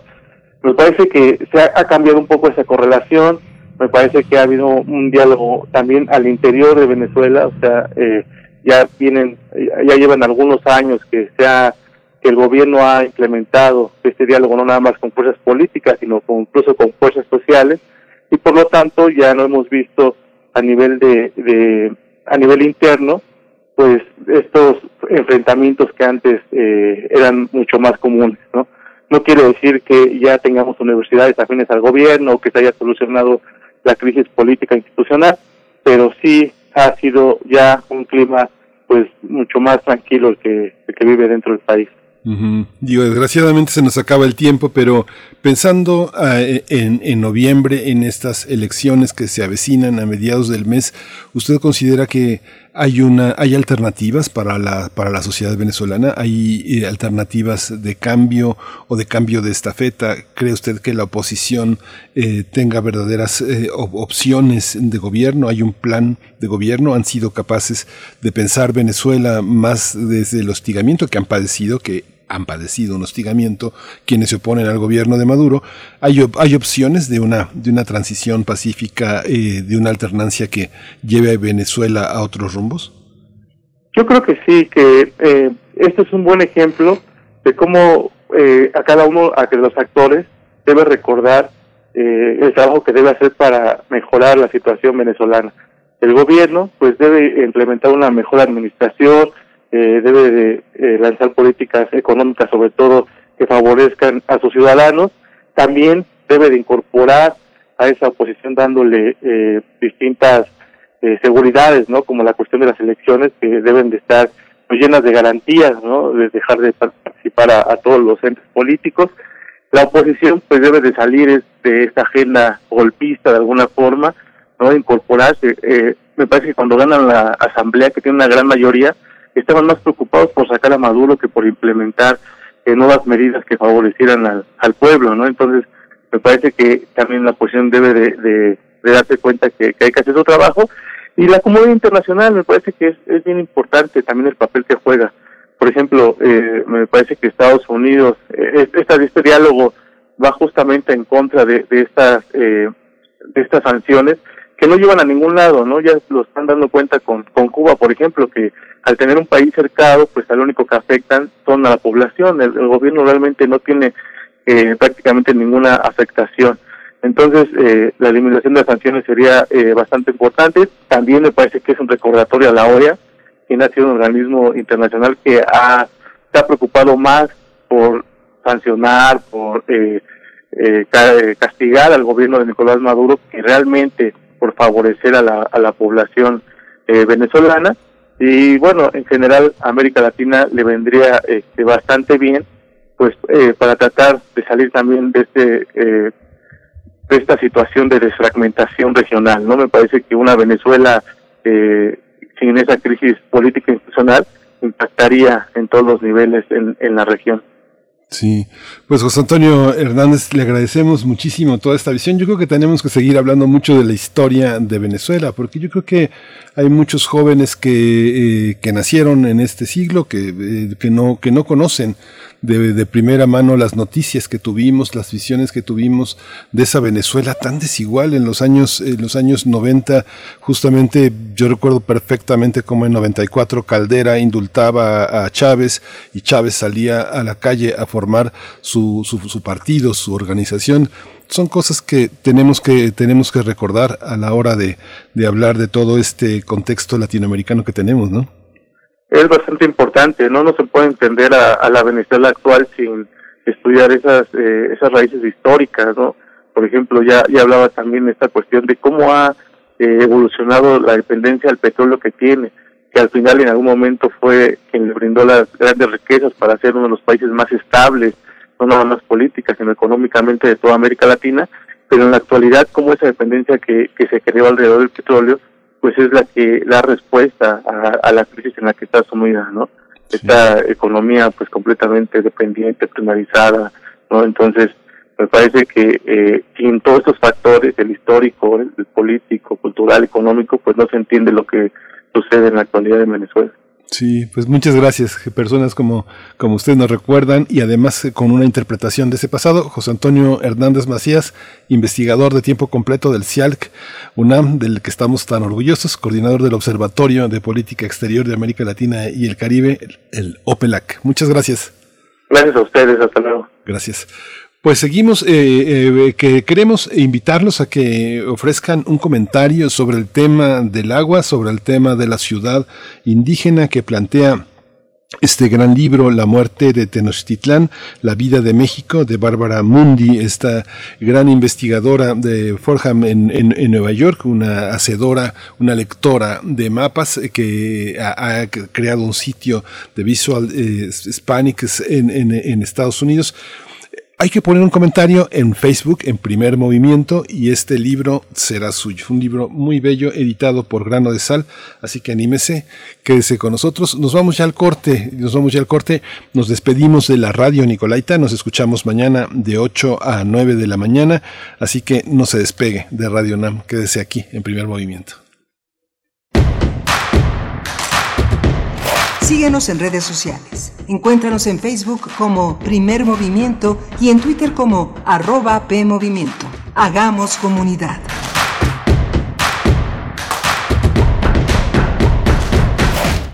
Info Ciudad de México presenta Voces por la Transparencia. ¡Guau! ¡Mamá! ¡Mamá! ¡Ya está aquí! La segunda misión del pleno infantil.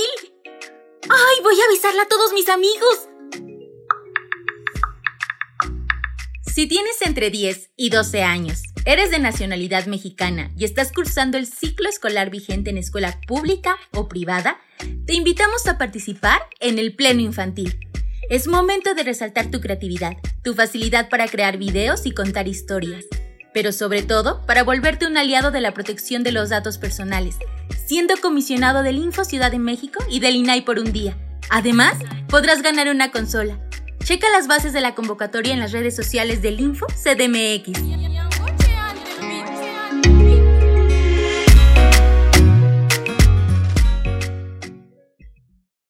¿Sabes qué tienen en común?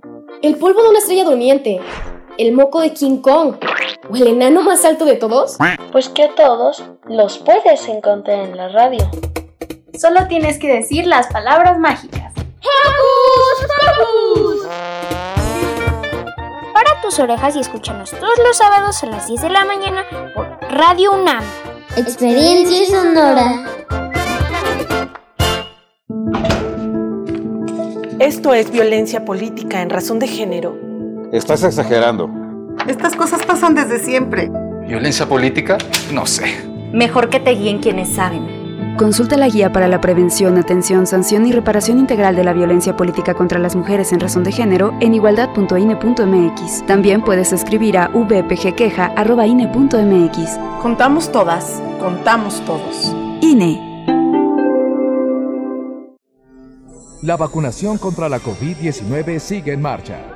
Están llegando millones de dosis eficaces y seguras aprobadas por organismos en todo el mundo. Muy pronto será tu turno. Visita mivacuna.salud.gov.mx. Recuerda, la vacunación es universal, gratuita y voluntaria. Cuidémonos entre todos, vacúnate y no bajes la guardia. Gobierno de México. Este programa es público ajeno a cualquier partido político. Queda prohibido el uso para fines distintos a los establecidos en el programa.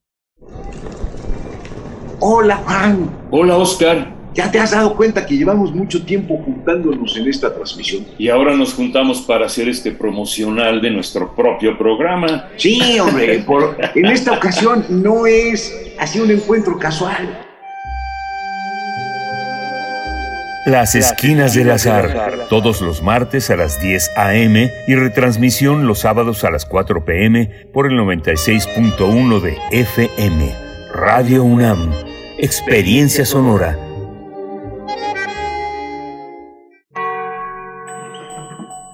Entra en los archivos sonoros olvidados, extraños, ocultos o poco conocidos que reviven a través de Gabinete de Curiosidades, un espacio de sombras sónicas del tiempo, con Frida Rebontulet y sus almas hercianas. Todos los domingos a las 14.30 horas, Radio UNAM, Experiencia Sonora.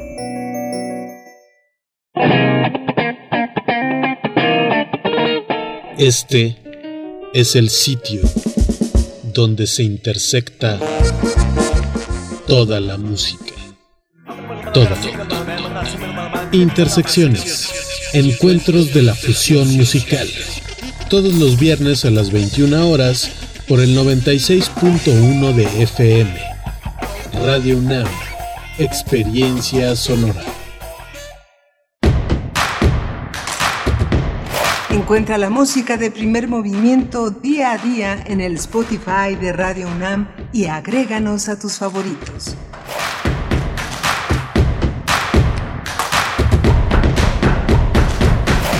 Ya son las 9.04 de la mañana aquí en la Ciudad de México. Venimos de dos horas interesantes. Esto es Primer Movimiento. Soy Miguel Ángel Quemain. Mi compañera Berenice Camacho se reintegrará la próxima semana que regresa de vacaciones y yo haré lo propio en esta, en esta, en esta movilidad de turnos en los que nos apoyamos unos a otros con este gran equipo que está conformado en primer movimiento. Está Frida Saldívar en la producción ejecutiva, está Violeta Berber en asistencia de producción, en la cabina, muy activas y muy eh, en el apoyo también y apoyadas por Socorro Montes, que conduce el timón en la nave en esta parte técnica que está en Adolfo Prieto 133 en Radio UNAM. Tuvimos una, eh, hemos tenido una mañana muy intensa, muy interesante. Estuvimos conversando con Bárbara Imundi. Ella es profesora de, eh, en, en, Nueva York, en, en Fordham University. Está eh, trabajando con Dana Leibson, una, también una gran investigadora que sostiene un sitio que se llama Vistas vistas y tiene como subtítulo Visual Culture in Spanish America 1520-1620, una serie de mapas hermosísimos que ofrece una línea de tiempo, una enorme bibliografía, un glosario, vínculos a múltiples páginas de Internet y oportunidades de participar en algunos cursos que en distintas universidades, en distintos espacios educativos, académicos norteamericanos participan. Son, eh, es un espacio muy ligado, muy ligado a México. Tienen una enorme fuente de, imaginación en los archivos mexicanos, principalmente en el Archivo General de la Nación. Han estado muy, muy cercanas a, a nuestra cultura y justamente de ahí viene este libro que editó Grano de Sal. Eh, la muerte de Tenochtitlán, la vida en México. Así que eh, vamos a, vamos, hemos también tratado el tema de Afganistán, el tema triste de, una, de una irrupción del talibán en la vida cotidiana, una vida cotidiana que ha mejorado para muchas personas gracias a la, a la pluralidad, a la democratización de muchos espacios y que ahora vuelve bajo una ejida religiosa de revancha, a, pedirle cuentas a quienes estuvieron en contra de la emergencia de, del talibán que ahora ocupa en Kabul los principales espacios políticos. Tuvimos también una conversación con José Antonio Hernández eh, eh, Macías, él es investigador del CIALC, sobre Venezuela, este país tan querido, tan entrañable, tan polarizado en el orbe eh, latinoamericano, justamente por esta presencia de Estados Unidos que reclama ese petróleo, que reclama esa vida que ha sido suya desde muchos años atrás y que polarizó, justamente polarizó en la miseria y en la desigualdad a muchos venezolanos que pues con la llegada también de Chávez vieron una luz al final del túnel. No todo, no todo es lo mejor. En Venezuela no todo es lo mejor que ofrece el gobierno y justamente en noviembre lo analizamos. Habrá una respuesta, ojalá, benéfica para todos los venezolanos. Y hoy vamos a tener en la mesa del día, electromovilidad en la, en la, en la periferia eh, de la zona eh, del Valle de México, en la zona metropolitana del Valle de México, y lo vamos a tratar con dos especialistas, el ingeniero Víctor Alvarado, él coordina el transporte eficiente en el poder del consumidor, y Gilbert Campoy, él integra el Frente de Organizaciones de Transporte Colectivo y Alternativo, dos visiones que se complementan, dos visiones críticas sobre un fenómeno que está en crecimiento, que está en desarrollo y que justamente en este regreso a clases, sea como sea, este, pues muchas personas van a tener alternativas interesantes para esta, para esta ciudad y más allá de la ciudad que es el, Valle de México. Pues eh, vamos, eh, tenemos una eh, preparada la poesía necesaria. Vamos a ir con este nuevo libro de Silvia Tomasa Rivera, esta gran poeta veracruzana. Primer movimiento. Hacemos comunidad en la sana distancia.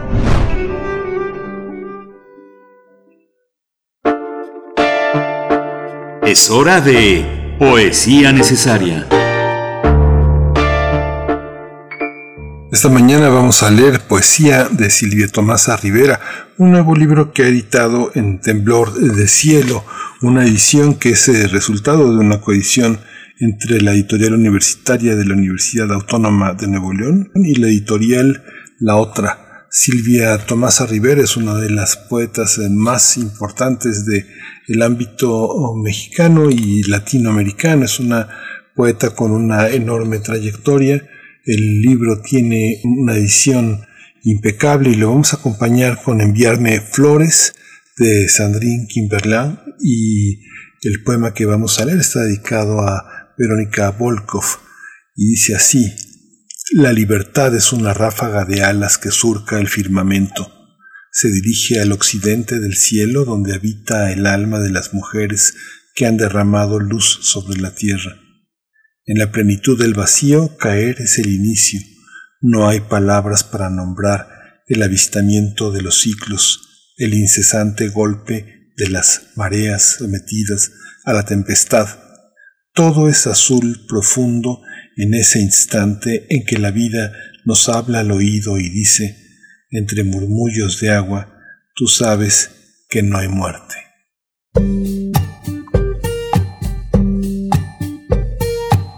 J'ai décidé de me faire du bien, de me faire couler un bain,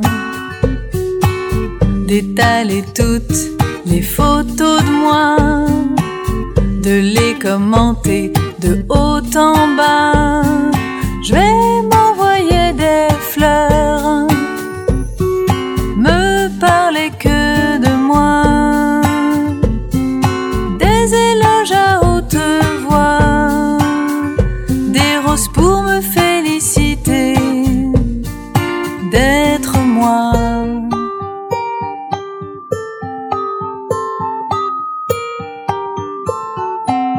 J'ai décidé de me regarder, de m'éplucher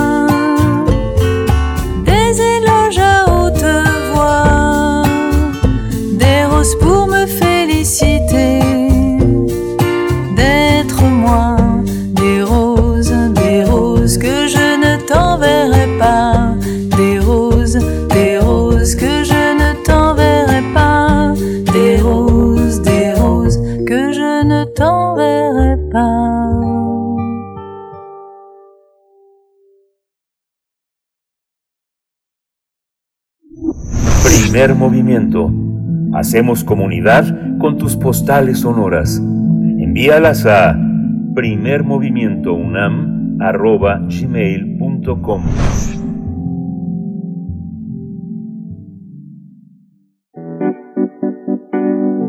La mesa del día. La electromovilidad eléctrica en la periferia de la zona metropolitana del Valle de México se presenta como una opción que ayudaría a reducir los gases de efecto invernadero y emisiones de contaminantes que afectan la salud pública. Sin embargo, es necesaria una reglamentación estricta en materia ambiental y de seguridad para su funcionamiento adecuado. De acuerdo con datos del Instituto eh, Nacional de Salud Pública, se estima que en México se producen 48 mil muertes prematuras relacionadas con la alta contaminación atmosférica en las ciudades de México.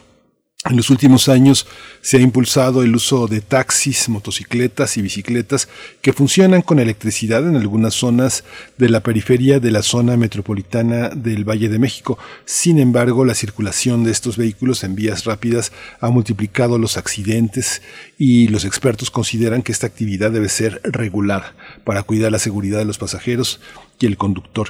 Vamos a conversar sobre las alternativas eléctricas de movilidad y su impacto en la periferia de la zona metropolitana del Valle de México y tengo el gusto de presentar esta mañana al ingeniero Víctor Alvarado, él, es coordinador de transporte eficiente en el poder del consumidor. Víctor, eh, muchas gracias por estar aquí, bienvenido a Primer Movimiento. ¿Qué tal? Muy buenos días. Primero que nada agradecer el espacio y saludar al público que nos está siguiendo. Muchas gracias. Gilbert Campoy, integrante por el Frente de Organizaciones de Transporte Colectivo y Alternativo, conocido por sus siglas como FOTCA. Le doy las gracias por estar aquí en este espacio. Bienvenido, Gilbert Campoy. Hola, buenos días. Muchas gracias por el espacio y aquí estamos presentes.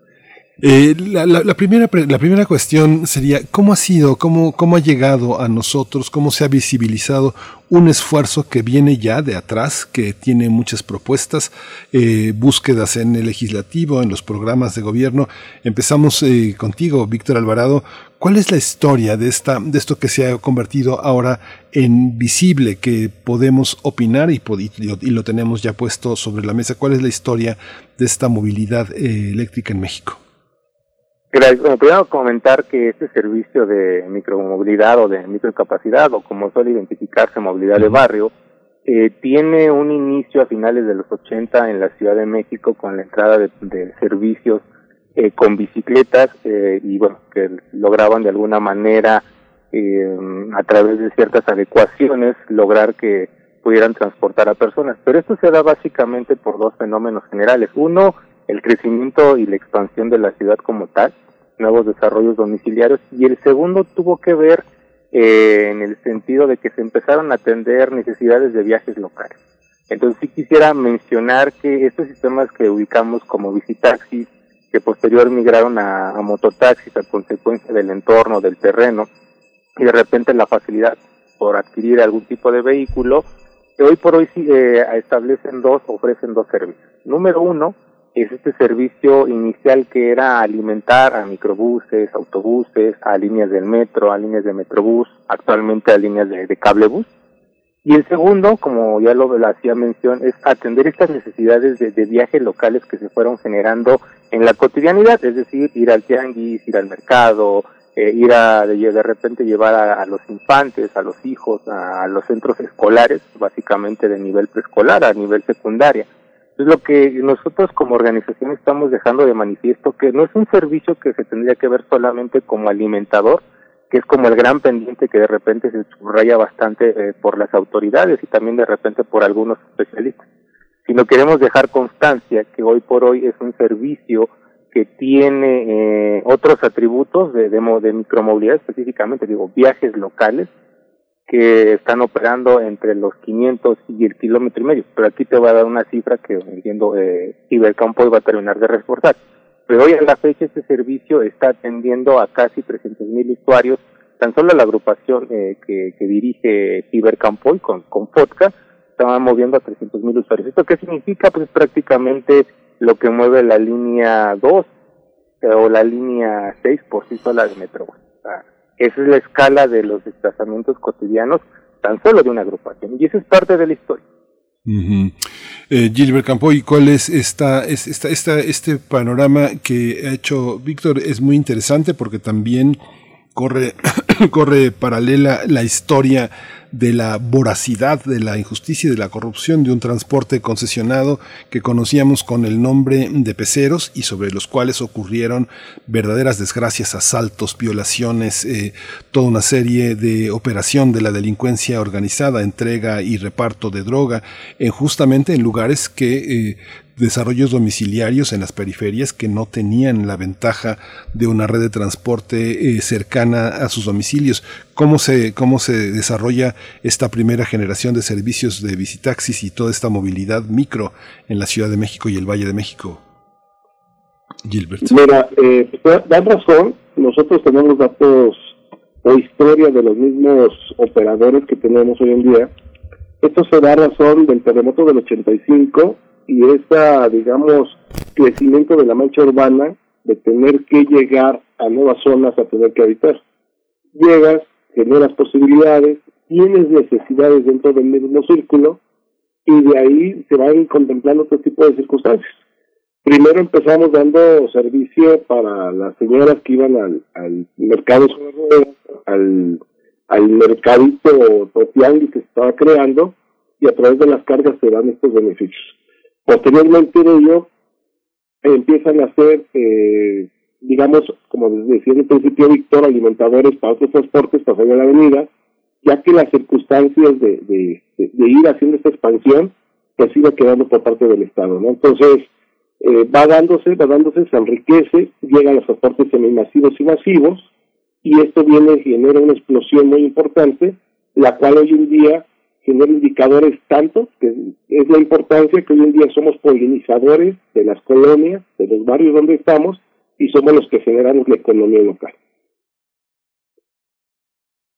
Justo esta, esta parte que mencionas tan cotidiana, tan de la vida cotidiana, no sé, ayudar a una vecina que viene del mercado, que está agotada, que es una mujer mayor, a cargar su bolsa, implicó también el desarrollo de, el, desarrollo de mensajeros, de gente que te, gente que te apoyaba, incluso con el transporte. Este, esta movilidad, Víctor, ingeniero Víctor, hay una, hay una visión que se sustente en esta, en esta gran necesidad de apoyar a las personas eh, que no tienen capacidades de movilidad, personas discapacitadas, personas que no pueden salir de su casa porque no tienen manera de apoyarse.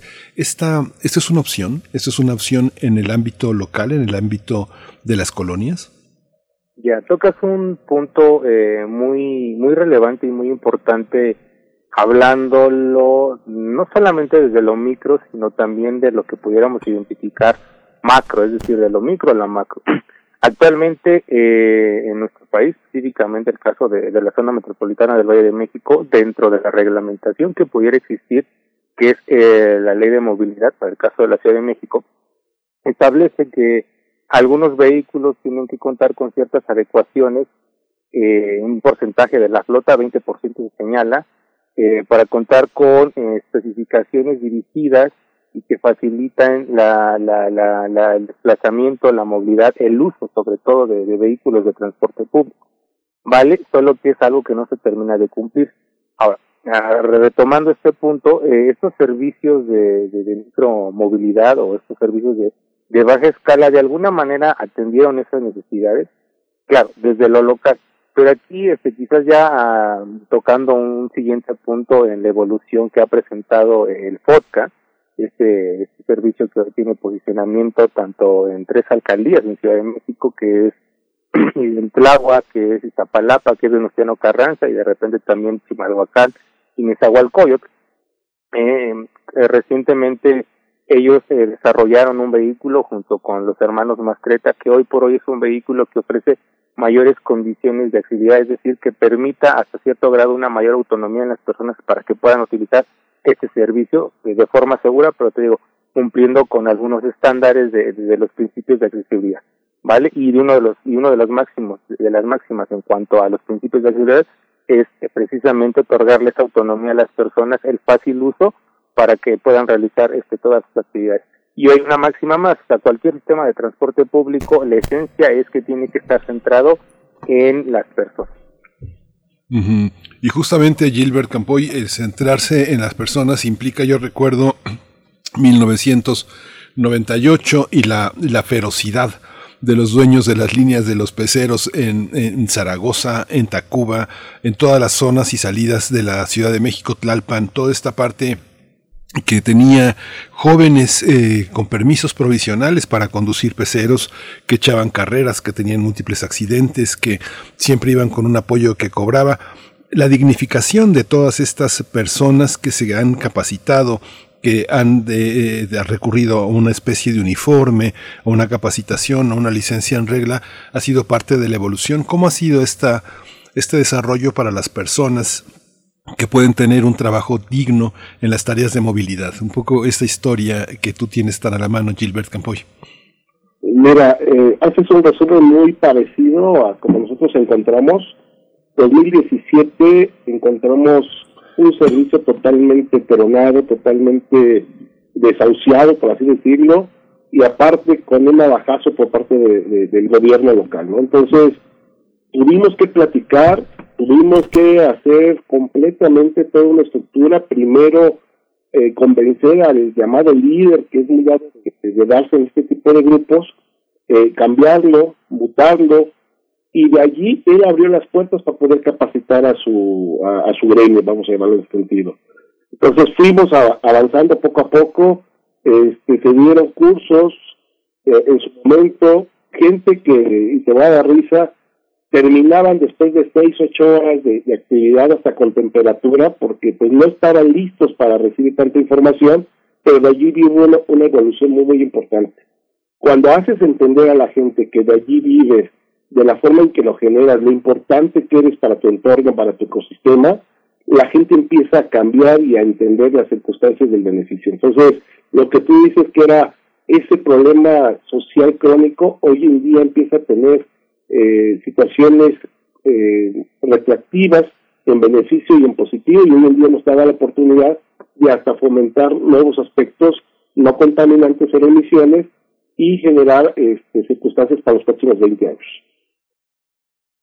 Eh, el, ingenio, uno habla siempre del ingenio mexicano y usted pues lo sabe muy bien, ingenieros, usted es un ingeniero Víctor Alvarado, esta manera en la que vimos cómo se transformaban con pequeños talleres eléctricos, mecánicos, incluso triciclos donde se vendían, donde se transportaban tamales, atoles, con, con ya con baterías, con su bocina. El transporte, ese microtransporte ha tenido cambios muy positivos, pero hemos visto cómo hay una evolución del transporte internacional en ese sentido. ¿Cuáles son las opciones de inversión, de trabajo de pequeños empresarios para poder invertir en pequeñas flotillas, hacerse dueño de un, de un, de un bicitaxi eh, eh, eléctrico. ¿Cómo estamos en esa situación? ¿Cómo participa cómo ha participado los gobiernos locales, municipales, para, para apoyar a esos, eh, a esos pequeños empresarios dedicados al servicio de la movilidad. Ya, gracias por la pregunta. tocas algo muy interesante porque eh, primero que nada tenemos que tener eh, claro en el sentido de cómo muchos aspectos en cuanto a movilidad y transporte se han dado y específicamente en cuanto a la definición y desarrollo del vehículo. Eh, el servicio termina con termina siendo tal cual una necesidad, una necesidad que tienen las personas. Y cuando se desarrollan sistemas de transporte, pues justamente se tienen que desarrollar a partir de estas necesidades, a partir de las condiciones físicas del entorno, a partir de la, del contexto social, a partir de lo que pudiera estar establecido en el marco regulatorio. Y pues nosotros encontramos eh, que a través de los años empieza eh, con el ingenio, como tú bien lo mencionas, y hay que eh, resaltarlo, se empieza a desarrollar un vehículo que, como comentamos al inicio, era un bicitaxi adaptado con, con ciertas características, pero al fin y al cabo cumplía esa necesidad y con eso se estaba otorgando el servicio y con eso de alguna manera las y los usuarios tenían la oportunidad de satisfacer su necesidad de viaje. Ahora, en la evolución, eh, eh, desde, te podría decir que desde 1997 a lo que, a la actualidad, eh, las autoridades del gobierno de la Ciudad de México han emitido diferentes manuales, diferentes guías para elaboración de un vehículo, tratando de cumplir ciertas especificaciones de seguridad, un tanto de, de accesibilidad, pero de alguna manera eh, estableciendo los, los ciertos lineamientos. Lo que quiero rescatar ahora es que el podcast eh, de repente eh, logró darle la vuelta, es decir, eh, está poniendo por hoy un estándar eh, mínimo, un estándar base, pero algo que termina siendo mucho mejor para las y los usuarios. han desarrollado, como te comentaba al inicio, un vehículo eh, que tiene y que cumple con estándares de accesibilidad, un vehículo que te cumple con estándares de seguridad, un vehículo eh, que te permite de alguna manera una mayor rentabilidad a mediano y largo plazo si lo comparamos de repente con eh, lo que pudieran ser eh, motocicletas. Un vehículo que hoy por hoy se empata totalmente con la nueva agenda global que establece eh, posicionar y ejecutar y desarrollar vehículos sostenibles, es decir, amigables con el medio ambiente. Este es un vehículo asistido eléctricamente y además ahí, por ejemplo, Kiber sería oportuno que, lo pudiera comentar, pero también hacer un ciclo cerrado cuando hablamos de cero emisiones, es decir, ellos también están procurando hoy por hoy alimentarse a partir de fuentes eh, renovables a través de la instalación de paneles solares. Entonces, digo, todo este ingenio que tú ponías al inicio, hoy por hoy se está materializando en compromisos y en agendas globales que México, como la Ciudad de México, ha suscrito en favor de las personas y de la ciudad, y pues eso es algo que sí tenemos que tener presente. Sí, justamente Gilbert, tú que has estado tan cerca de las de, la, de, la, de la gente, el frente de organizaciones de transporte colectivo y alternativo forma parte de eso, Gilbert Campoy. Es, esta, esta, esta parte, eh, las grandes ciudades empiezan con sus ciclopistas. Uno que circula en una ciclopista, de pronto ve un, un triciclo o una persona en un diablito y, y, muchas personas, yo en algún momento lo pensé, dije, quítese de ahí, ¿no? No, no, no invada la vía de los ciclistas, pero es un pensamiento urbano. Hay muchas personas que trabajan en las que no se pueden construir vías alternativas para esos pequeños transportes. ¿Cómo conviven con la intolerancia urbana, con esta prisa que tenemos, con esta, con este solipsismo en el que creemos que somos el centro del mundo? ¿Cómo conviven todos estos pequeños transportes que, que, llevan niños, que llevan personas, eh, adultos mayores? ¿Cómo, ¿Cómo ha sido esta experiencia, Gilbert? ¿Cómo ha sido esta lucha? Pues fíjate que es muy, muy interesante eh, eh, podértelo explicar.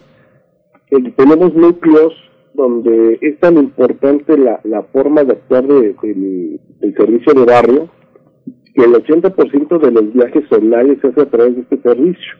Entonces, hoy en día, ellos, te digo, son la esencia para poder mover o tener lo necesario para darle esa distribución dentro de los lugares, ¿no? Entonces, era muy, muy importante poder eh, evaluar, cambiar, evolucionar y que encontráramos un punto de medida para que pudiera, digamos, explotar en una magnificencia positiva.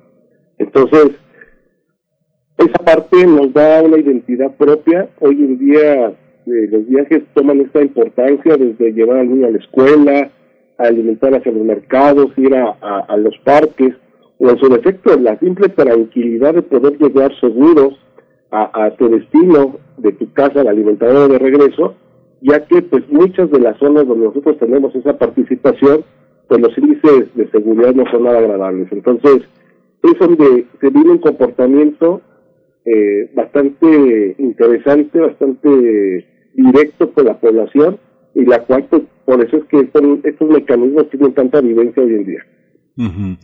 Ingeniero, ingeniero Víctor Alvarado, hay una, hay un, hay un tema también eh, muy importante ahora que Gilbert Campoy habla de cómo de esta, esta cantidad de viajes, el 80% de los viajes en territorios locales se hacen a partir de estos, de estos medios.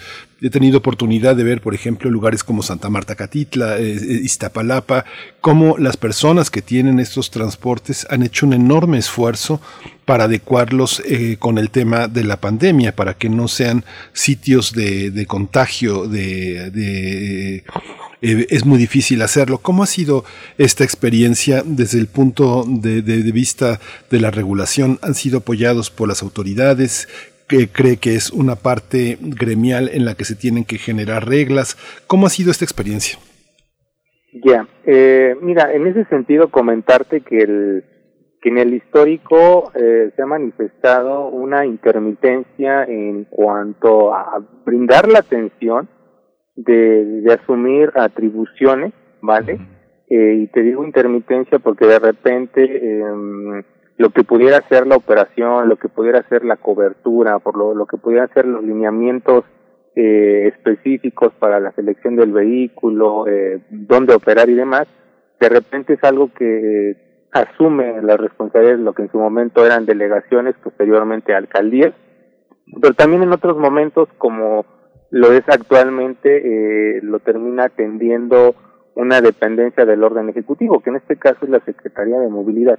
Y en ese sentido mencionarte que este esta intermitencia que se ha presentado por más de 30 años, el servicio que hoy por hoy se oferta eh, es más identificado como un servicio tolerado que un servicio regulado. Aquí hay que aclarar que cuando hablamos de servicio eh, que pudiera ser regular, aquí es uno de nuestros señalamientos como relación como el poder del, del, consumidor, es que la regulación tiene que ser integral. Y no solamente se tiene que eh, eh, ver la regulación con el tema de un vehículo, que es uno de los primeros pasos que se han dado. Nuestra invitación y nuestra exigencia sobre todo es que la regulación ya tiene que ser de un orden integral, donde se pueda regular la operación, la cobertura. Y esto va acompañado también de una serie de, de beneficios, eh, en primera instancia para las y los usuarios, pero en una segunda instancia sí dirigida de, de forma muy relevante, por así decirlo, hacia las y los operadores, porque eh, esto les permitiría de alguna manera un sustento eh, para hacerse de alguna manera para poderse obtener quizás algunos financiamientos y ampliar su flota hacia vehículos más amigables con el medio ambiente y con desarrollo tecnológico. aquí mencionarte y lo que tú haces en cuanto a la pregunta, ha habido algunos programas, ha habido intermitencia y regresando a que consultabas de forma puntual con el tema de la pandemia, pues el apoyo aquí, entre comillas, sí ha sido mínimo, solamente se han establecido algunos lineamientos que ya conocemos, que es el tema de, de la sana distancia, evitar el contacto, pero pues bueno, este servicio tiene una gran ventaja, que permite una ventilación en los desplazamientos y eso de alguna manera ha contribuido a que los viajes locales se puedan hacer de, de forma pues un tanto normal antes del escenario que vivimos hoy por hoy con la pandemia. Muy segura. Hay una parte, como, como señala el arquitecto, eh, el ingeniero, hay una parte, eh, Gilbert, que tiene que ver con la seguridad de los, de los, de los viajeros y esta cuestión de que sea tolerado y no regulado. El que no sea regulado impide que haya un seguro eficiente para el viajero. ¿Cómo ha sido? ¿Cómo han establecido, se ha establecido diálogo con las aseguradoras o las aseguradoras se desentienden porque saben que es un territorio de muchas pérdidas posibles. ¿Cómo ha sido esa parte?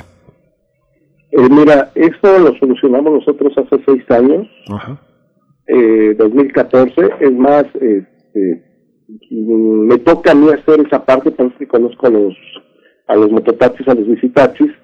Eh, más que el decir no por parte de las aseguradoras, era un tema que sus reportes de la gente especialista decía que eran traficantes de drogas y, que se usaba para otro tipo de, escenarios.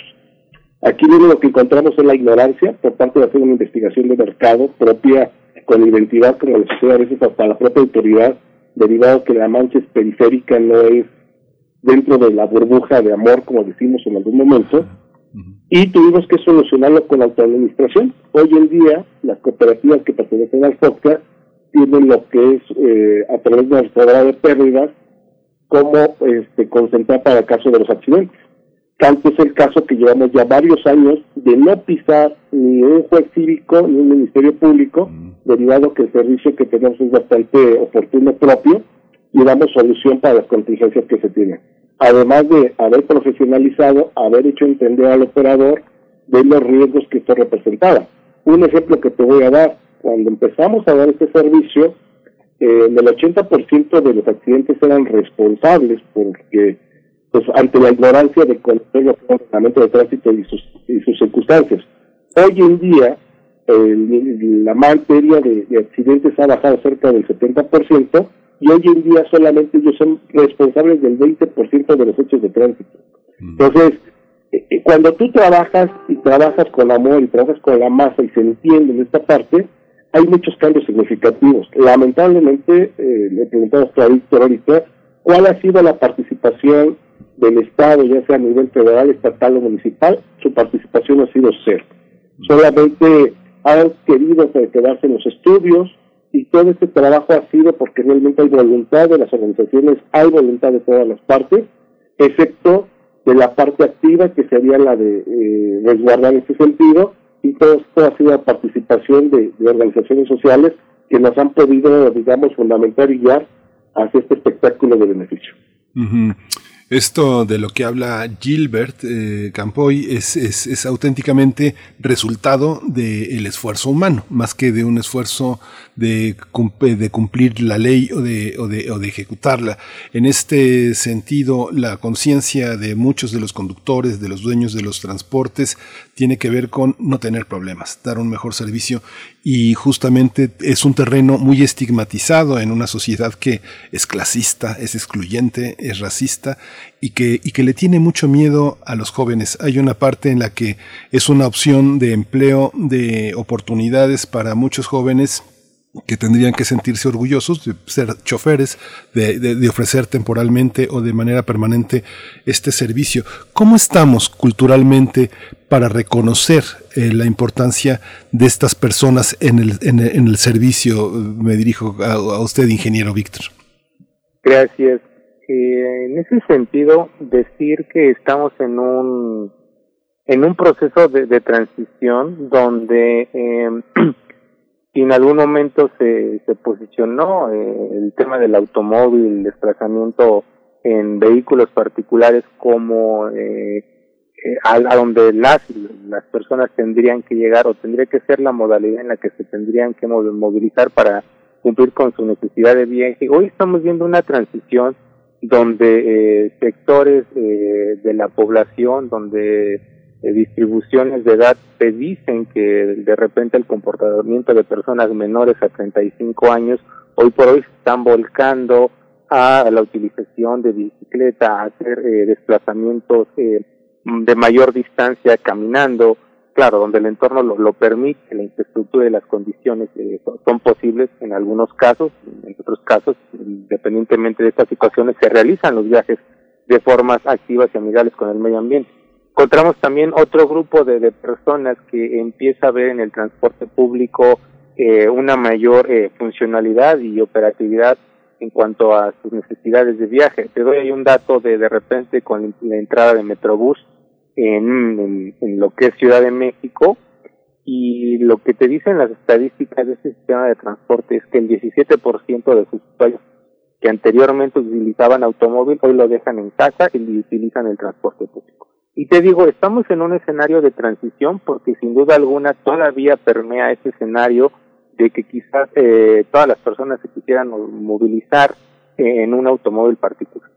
Eh, sin embargo, eh, de repente organizaciones como la que hoy por hoy estoy representando, el Poder del Consumidor y otras más, hemos eh, puesto eh, de forma visible, con argumentos técnicos, con investigaciones, pues la relevancia de otro sistema de transporte público y hemos de alguna manera contribuido a esta migración a servicios eh, amigables con, el medio ambiente. Entonces, hoy por hoy la apuesta es eh, sí centrarnos en el sistema de transporte público, pero ese discurso no lo hemos llevado de, forma directa a las y, a las personas en general, sino también ha sido dirigido a las autoridades en turno que sabemos y en periodos. Y en ese sentido te podría decir que, pues bueno, hoy por hoy podemos ver una mayor oferta de transporte público, sigue habiendo la disputa en asignar eh, mayores recursos a la movilidad particular. Sin embargo, pues eh, la Ciudad de México, de forma puntual y a nivel Valle de México, tiene una oferta amplia de sistemas de transporte. ¿Cuál es el gran pendiente? Generar esquemas de comunicación para visibilizar a las personas que tienen diferentes alternativas de movilidad para cumplir sus necesidades de viaje hoy en específico en la, en la micromovilidad, al igual en tu, tu viaje eh, local, en lugar de hacerlo en un taxi, lo puedes hacer en un ciclotaxi o en un visitaxi, ¿no? Pero te digo, el gran pendiente es generar estrategias de comunicación para visibilizar todos los atributos que tiene la ciudad para poder cumplir con esta necesidad de vida.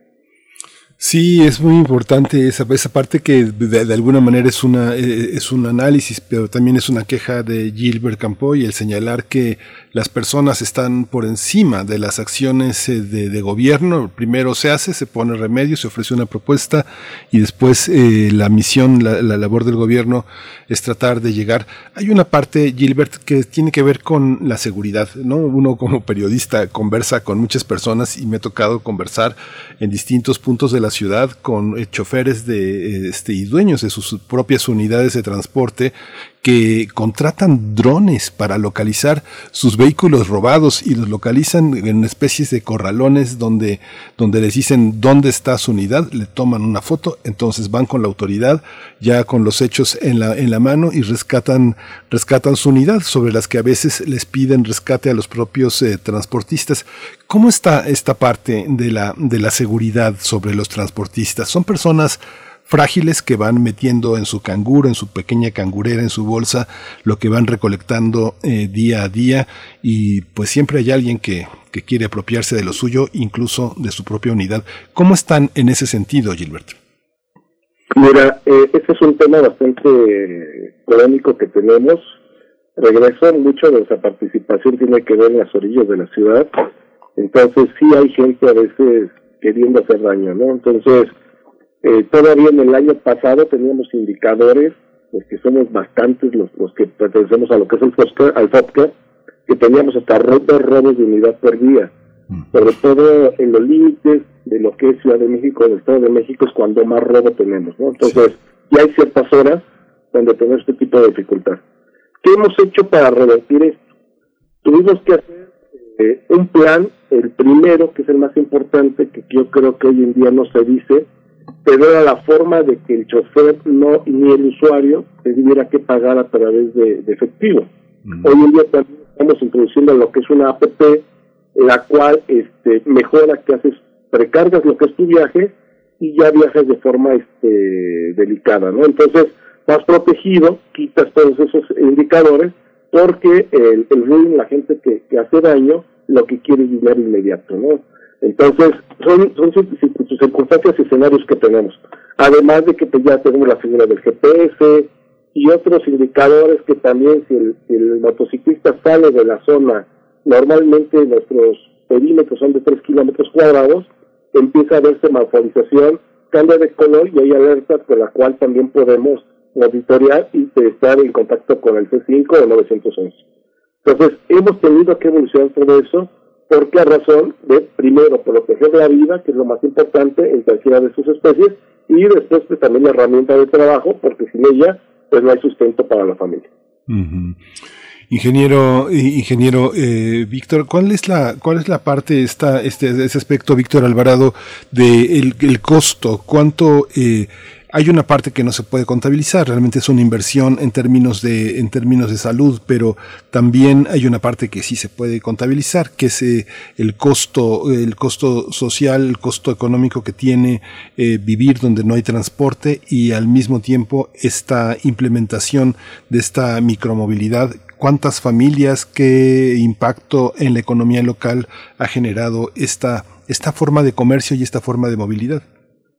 Ya, eh, ah, aquí darte una cifra eh, que puede eh, funcionar para ejemplificar y dimensionar lo, lo que hoy eh, está viviendo. Primero que nada mencionar que el, al menos el podcast, que termina siendo una agrupación de, de varias que existen en la Ciudad de México y de varias que existen en la zona metropolitana de la pero al menos eh, hoy por hoy lo que termina siendo podcast que termina aglutinando a 13 organizaciones y que estas 13 organizaciones de alguna manera están atendiendo al día eh, 300 mil viajes. Eh, e-, ese es el dato, o sea, estamos hablando de 300 mil viajes que hoy por hoy se hacen y se buscan hacer de una mejor manera en beneficio de las personas, como comentaba también al inicio, eh, cumpliendo la necesidad de viaje de la mejor manera, eh, a través de, de un servicio más completo, esa es como la, la cifra con la que nosotros podemos eh, tener un punto de partida. Ahora bien, aquí hay que eh, de alguna manera traducirlo y empatarlo de repente con eh, metas globales, con metas locales, es decir, que estos servicios tienen que garantizar cuestiones de accesibilidad, tienen que garantizar eh, un precio justo con respecto al servicio, pero que termine también siendo costable por las y los usuarios. Un servicio que empate con eh, esta necesidad de migrar a vehículos eh, más amigables con el medio ambiente. Y es por eso que de repente, bueno, el podcast ha iniciado un proceso escalonado y hay que también dimensionarlo en, la línea del tiempo, que va a ser eh, una transformación total en un mediano y en un largo plazo, porque han iniciado la sustitución de, de, mototaxis a bicicletas asistidas eléctricamente. Y eso lleva tiempo. Entonces, lo que nosotros estamos viendo en primera instancia es que un servicio que que nace como sostenible en el sentido de que era una era contracción de, bicicletas, después migra por las condiciones del entorno a motocicletas, hoy por hoy está regresando a ese sentido y está dejando claro que la electromovilidad que de repente está es un tema que se ha retomado pues no debe de quedar solamente trunco a sistemas de transporte masivos como pudiera ser el metro o masivos como pudiera ser el trolebús y el cablebús. Se está dejando constancia que este servicio eh, podemos hablar de una electromovilidad en las periferias y que esto va a traer beneficios para pues la, los más de, eh, perdón los más de 20 millones que viven en la zona metropolitana del Valle de México hablando de una generalidad en cuanto a la necesidad de área. Sí, fíjate Gilbert Compay que eh, en esta historia uno forma parte de esta historia. A mí me tocó ver personas eh, mayores eh, en algún momento ofreciéndome el servicio, pedaleando su bici. Yo decía, mejor la pedaleo yo, que todavía estoy más fuerte que esta persona, y me sorprendía ver esto. Pero después, con el paso del tiempo, yo he tenido oportunidad de circular mucho en esta parte de Nesa, en Rancho Seco, donde está la FES Aragón. Mucho de pronto uno ya ve personas que invirtieron y lograron tener su vehículo eléctrico, personas mayores, uno se da cuenta de que hay muchos padecimientos eh, de la salud, la gente tose, la gente se enferma, hay una seguridad para ellos, hay un esquema de seguridad, hay algo que garantice las enfermedades que ustedes van encontrando, que son enfermedades que forman parte de la, del trabajo que estas personas hacen, hay alguien que las proteja en términos de salud. Sí, fíjate que hoy en día, eh, te digo, la evolución vino de 2017. Eh, como te lo platicaba, tuvimos que trabajar de forma. Antes ellos, eh, digamos, se protegían o así fueron educados que a través de asociaciones civiles era la forma de tener una personalidad jurídica. Estaban incompletas, no existían. Entonces nosotros tuvimos que invitarles a que generaran lo que son cooperativas, donde todos, eh, por equidad, este, pueden ser parte de ello y hoy muchas de ellas ya tienen integrados a muchos de sus socios y, este, colaboradores en el Instituto Mexicano del Seguro Social.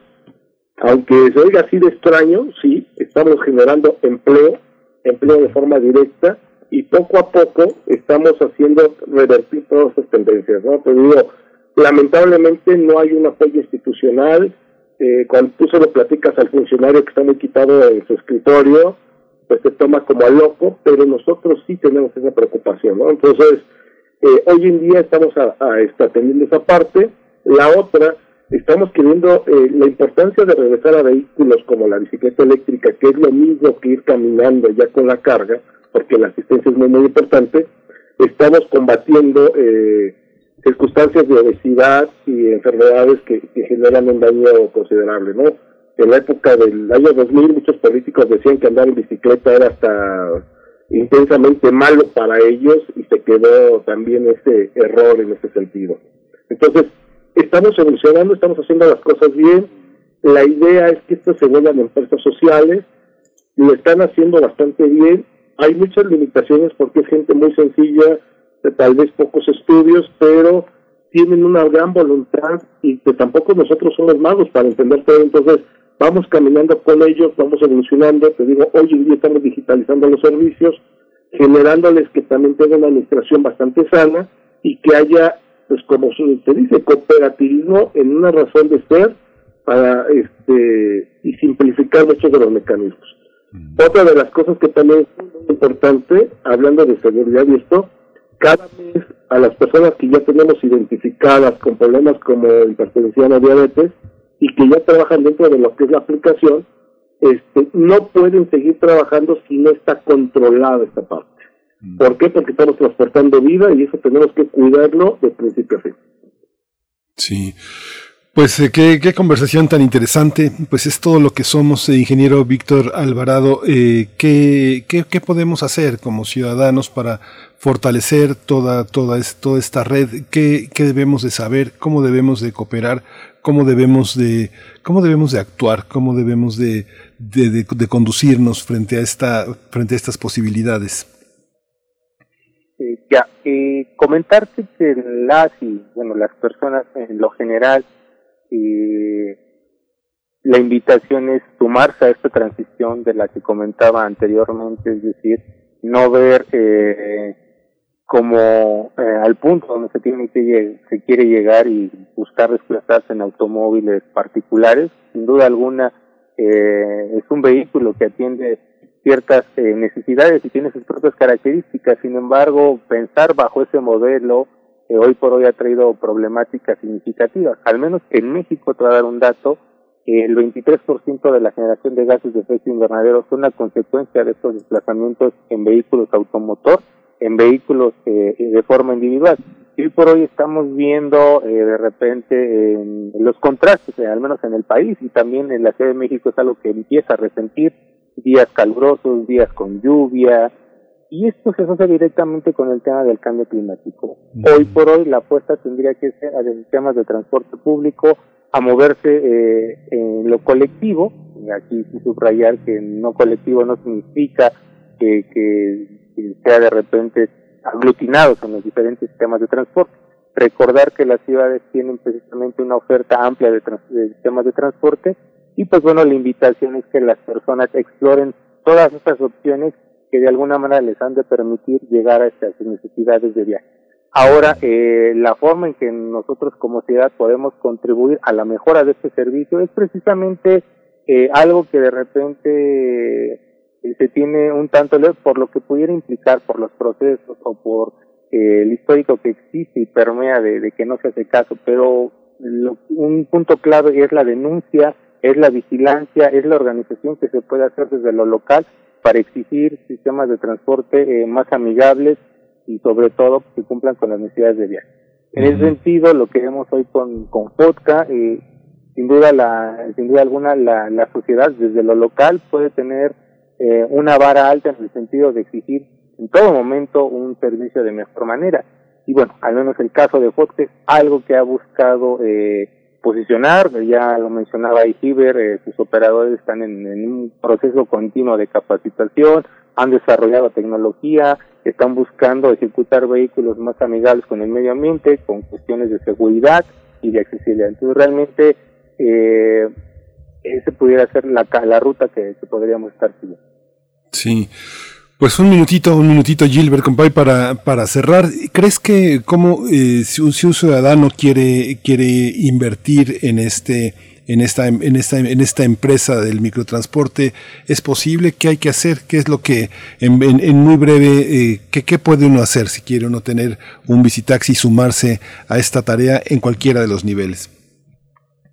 Mira, en esa parte nosotros no nos metemos, ese es un tema directo de las organizaciones, las cooperativas. Mm. Hoy en día sí te podría decir que los números eh, para dar el servicio son suficientes, eh, para, para en ese sentido hasta tuvimos que poner un alto, porque había ya hasta eh, demasiados compañeros eh, en esa parte, pero sí queremos ir abriendo nuevos mercados en base de la mano tanto de la municipalidad o de gobiernos estatales, para empezar a, a, generar este tipo de servicio de calidad, ¿no? Lo decía muy bien Víctor en su momento, no estamos trabajando solamente en una situación de, de, de, poner lo que es una bicicleta eléctrica, un ciclopráctico, como le llamaban, que contiene cinturón de seguridad, respecto a mecanismos, lleva altura, personas de discapacidad, sino que también ya estamos haciendo la otra parte.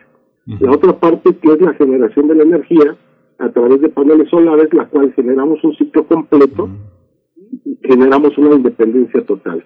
Sí. Y eso puede ser replicado para cualquier modelo o sistema de transporte este, dentro de cualquier urbe, de cualquier ciudad, y que podemos tener un detonante para los centros históricos, para pueblos y muchas circunstancias que se pueden dar en los entornos, porque sabemos que la necesidad de movilidad cada día se requiere en mayor estructura, mayor capacidad, y más por el derecho, como tú lo decías, de que todas las personas tienen derecho a esa parte de luz, de claridad y de poderse mover. Entonces, creemos que nosotros desde la micromovilidad, como le llaman al transporte de barrio, podemos ser esa gran solución y ser esa conexión para que los demás transportes también tengan un comportamiento activo, ¿no? Tal vez no somos tan espectaculares como hoy en día eh, genera lo que es un cable bus, hace mucha promoción, pero en números estamos moviendo más que estas dos líneas actualmente ya este, inauguradas. Sí, pues muchísimas gracias. Ha sido muy emocionante conversar con ustedes porque siempre es eh, eh, muy aportador hacerse preguntas nuevas. No es tan fácil crear preguntas nuevas para nuestra cotidianidad, mucha de ella invisible, que se mueve mecánicamente, automáticamente. Así que, ingeniero Víctor Alvarado, muchas gracias, coordinador de transporte eficiente en el Poder Consumidor. Le agradecemos mucho el tiempo que nos, eh, que nos ofreció y a nuestros radioescuchas. Gracias, excelente día. Gracias, Gilbert Campoy, integrante del Frente de Organizaciones de Transporte Colectivo y Alternativo. También muchísimas gracias y pues nos despedimos. Seguimos, seguimos al tanto. Hay mucho, hay mucho que queda pendiente de hablar sobre todo esto. Muchas gracias. Gracias, buen día para todos. Gracias. Pues nos despedimos, nos vamos a, a despedir con música. Vamos a, vamos a escuchar este, justamente esta eh, composición de la Orquesta Sinfónica Nacional del Instituto Nacional de Afganistán de Música, Down. Este es por el Día de la Mujer en 2021. Estrenaron esta composición para cello y orquesta que compuso Mena Karimi con la dirección de orquesta del estudiante de, de doceavo grado Arson Fahim. Escuchemos esto como una forma esperanzadora de que vuelva la paz, de que haya una luz en el camino de esta gran sociedad que es la afgana. Esto fue primer movimiento, el mundo desde la universidad.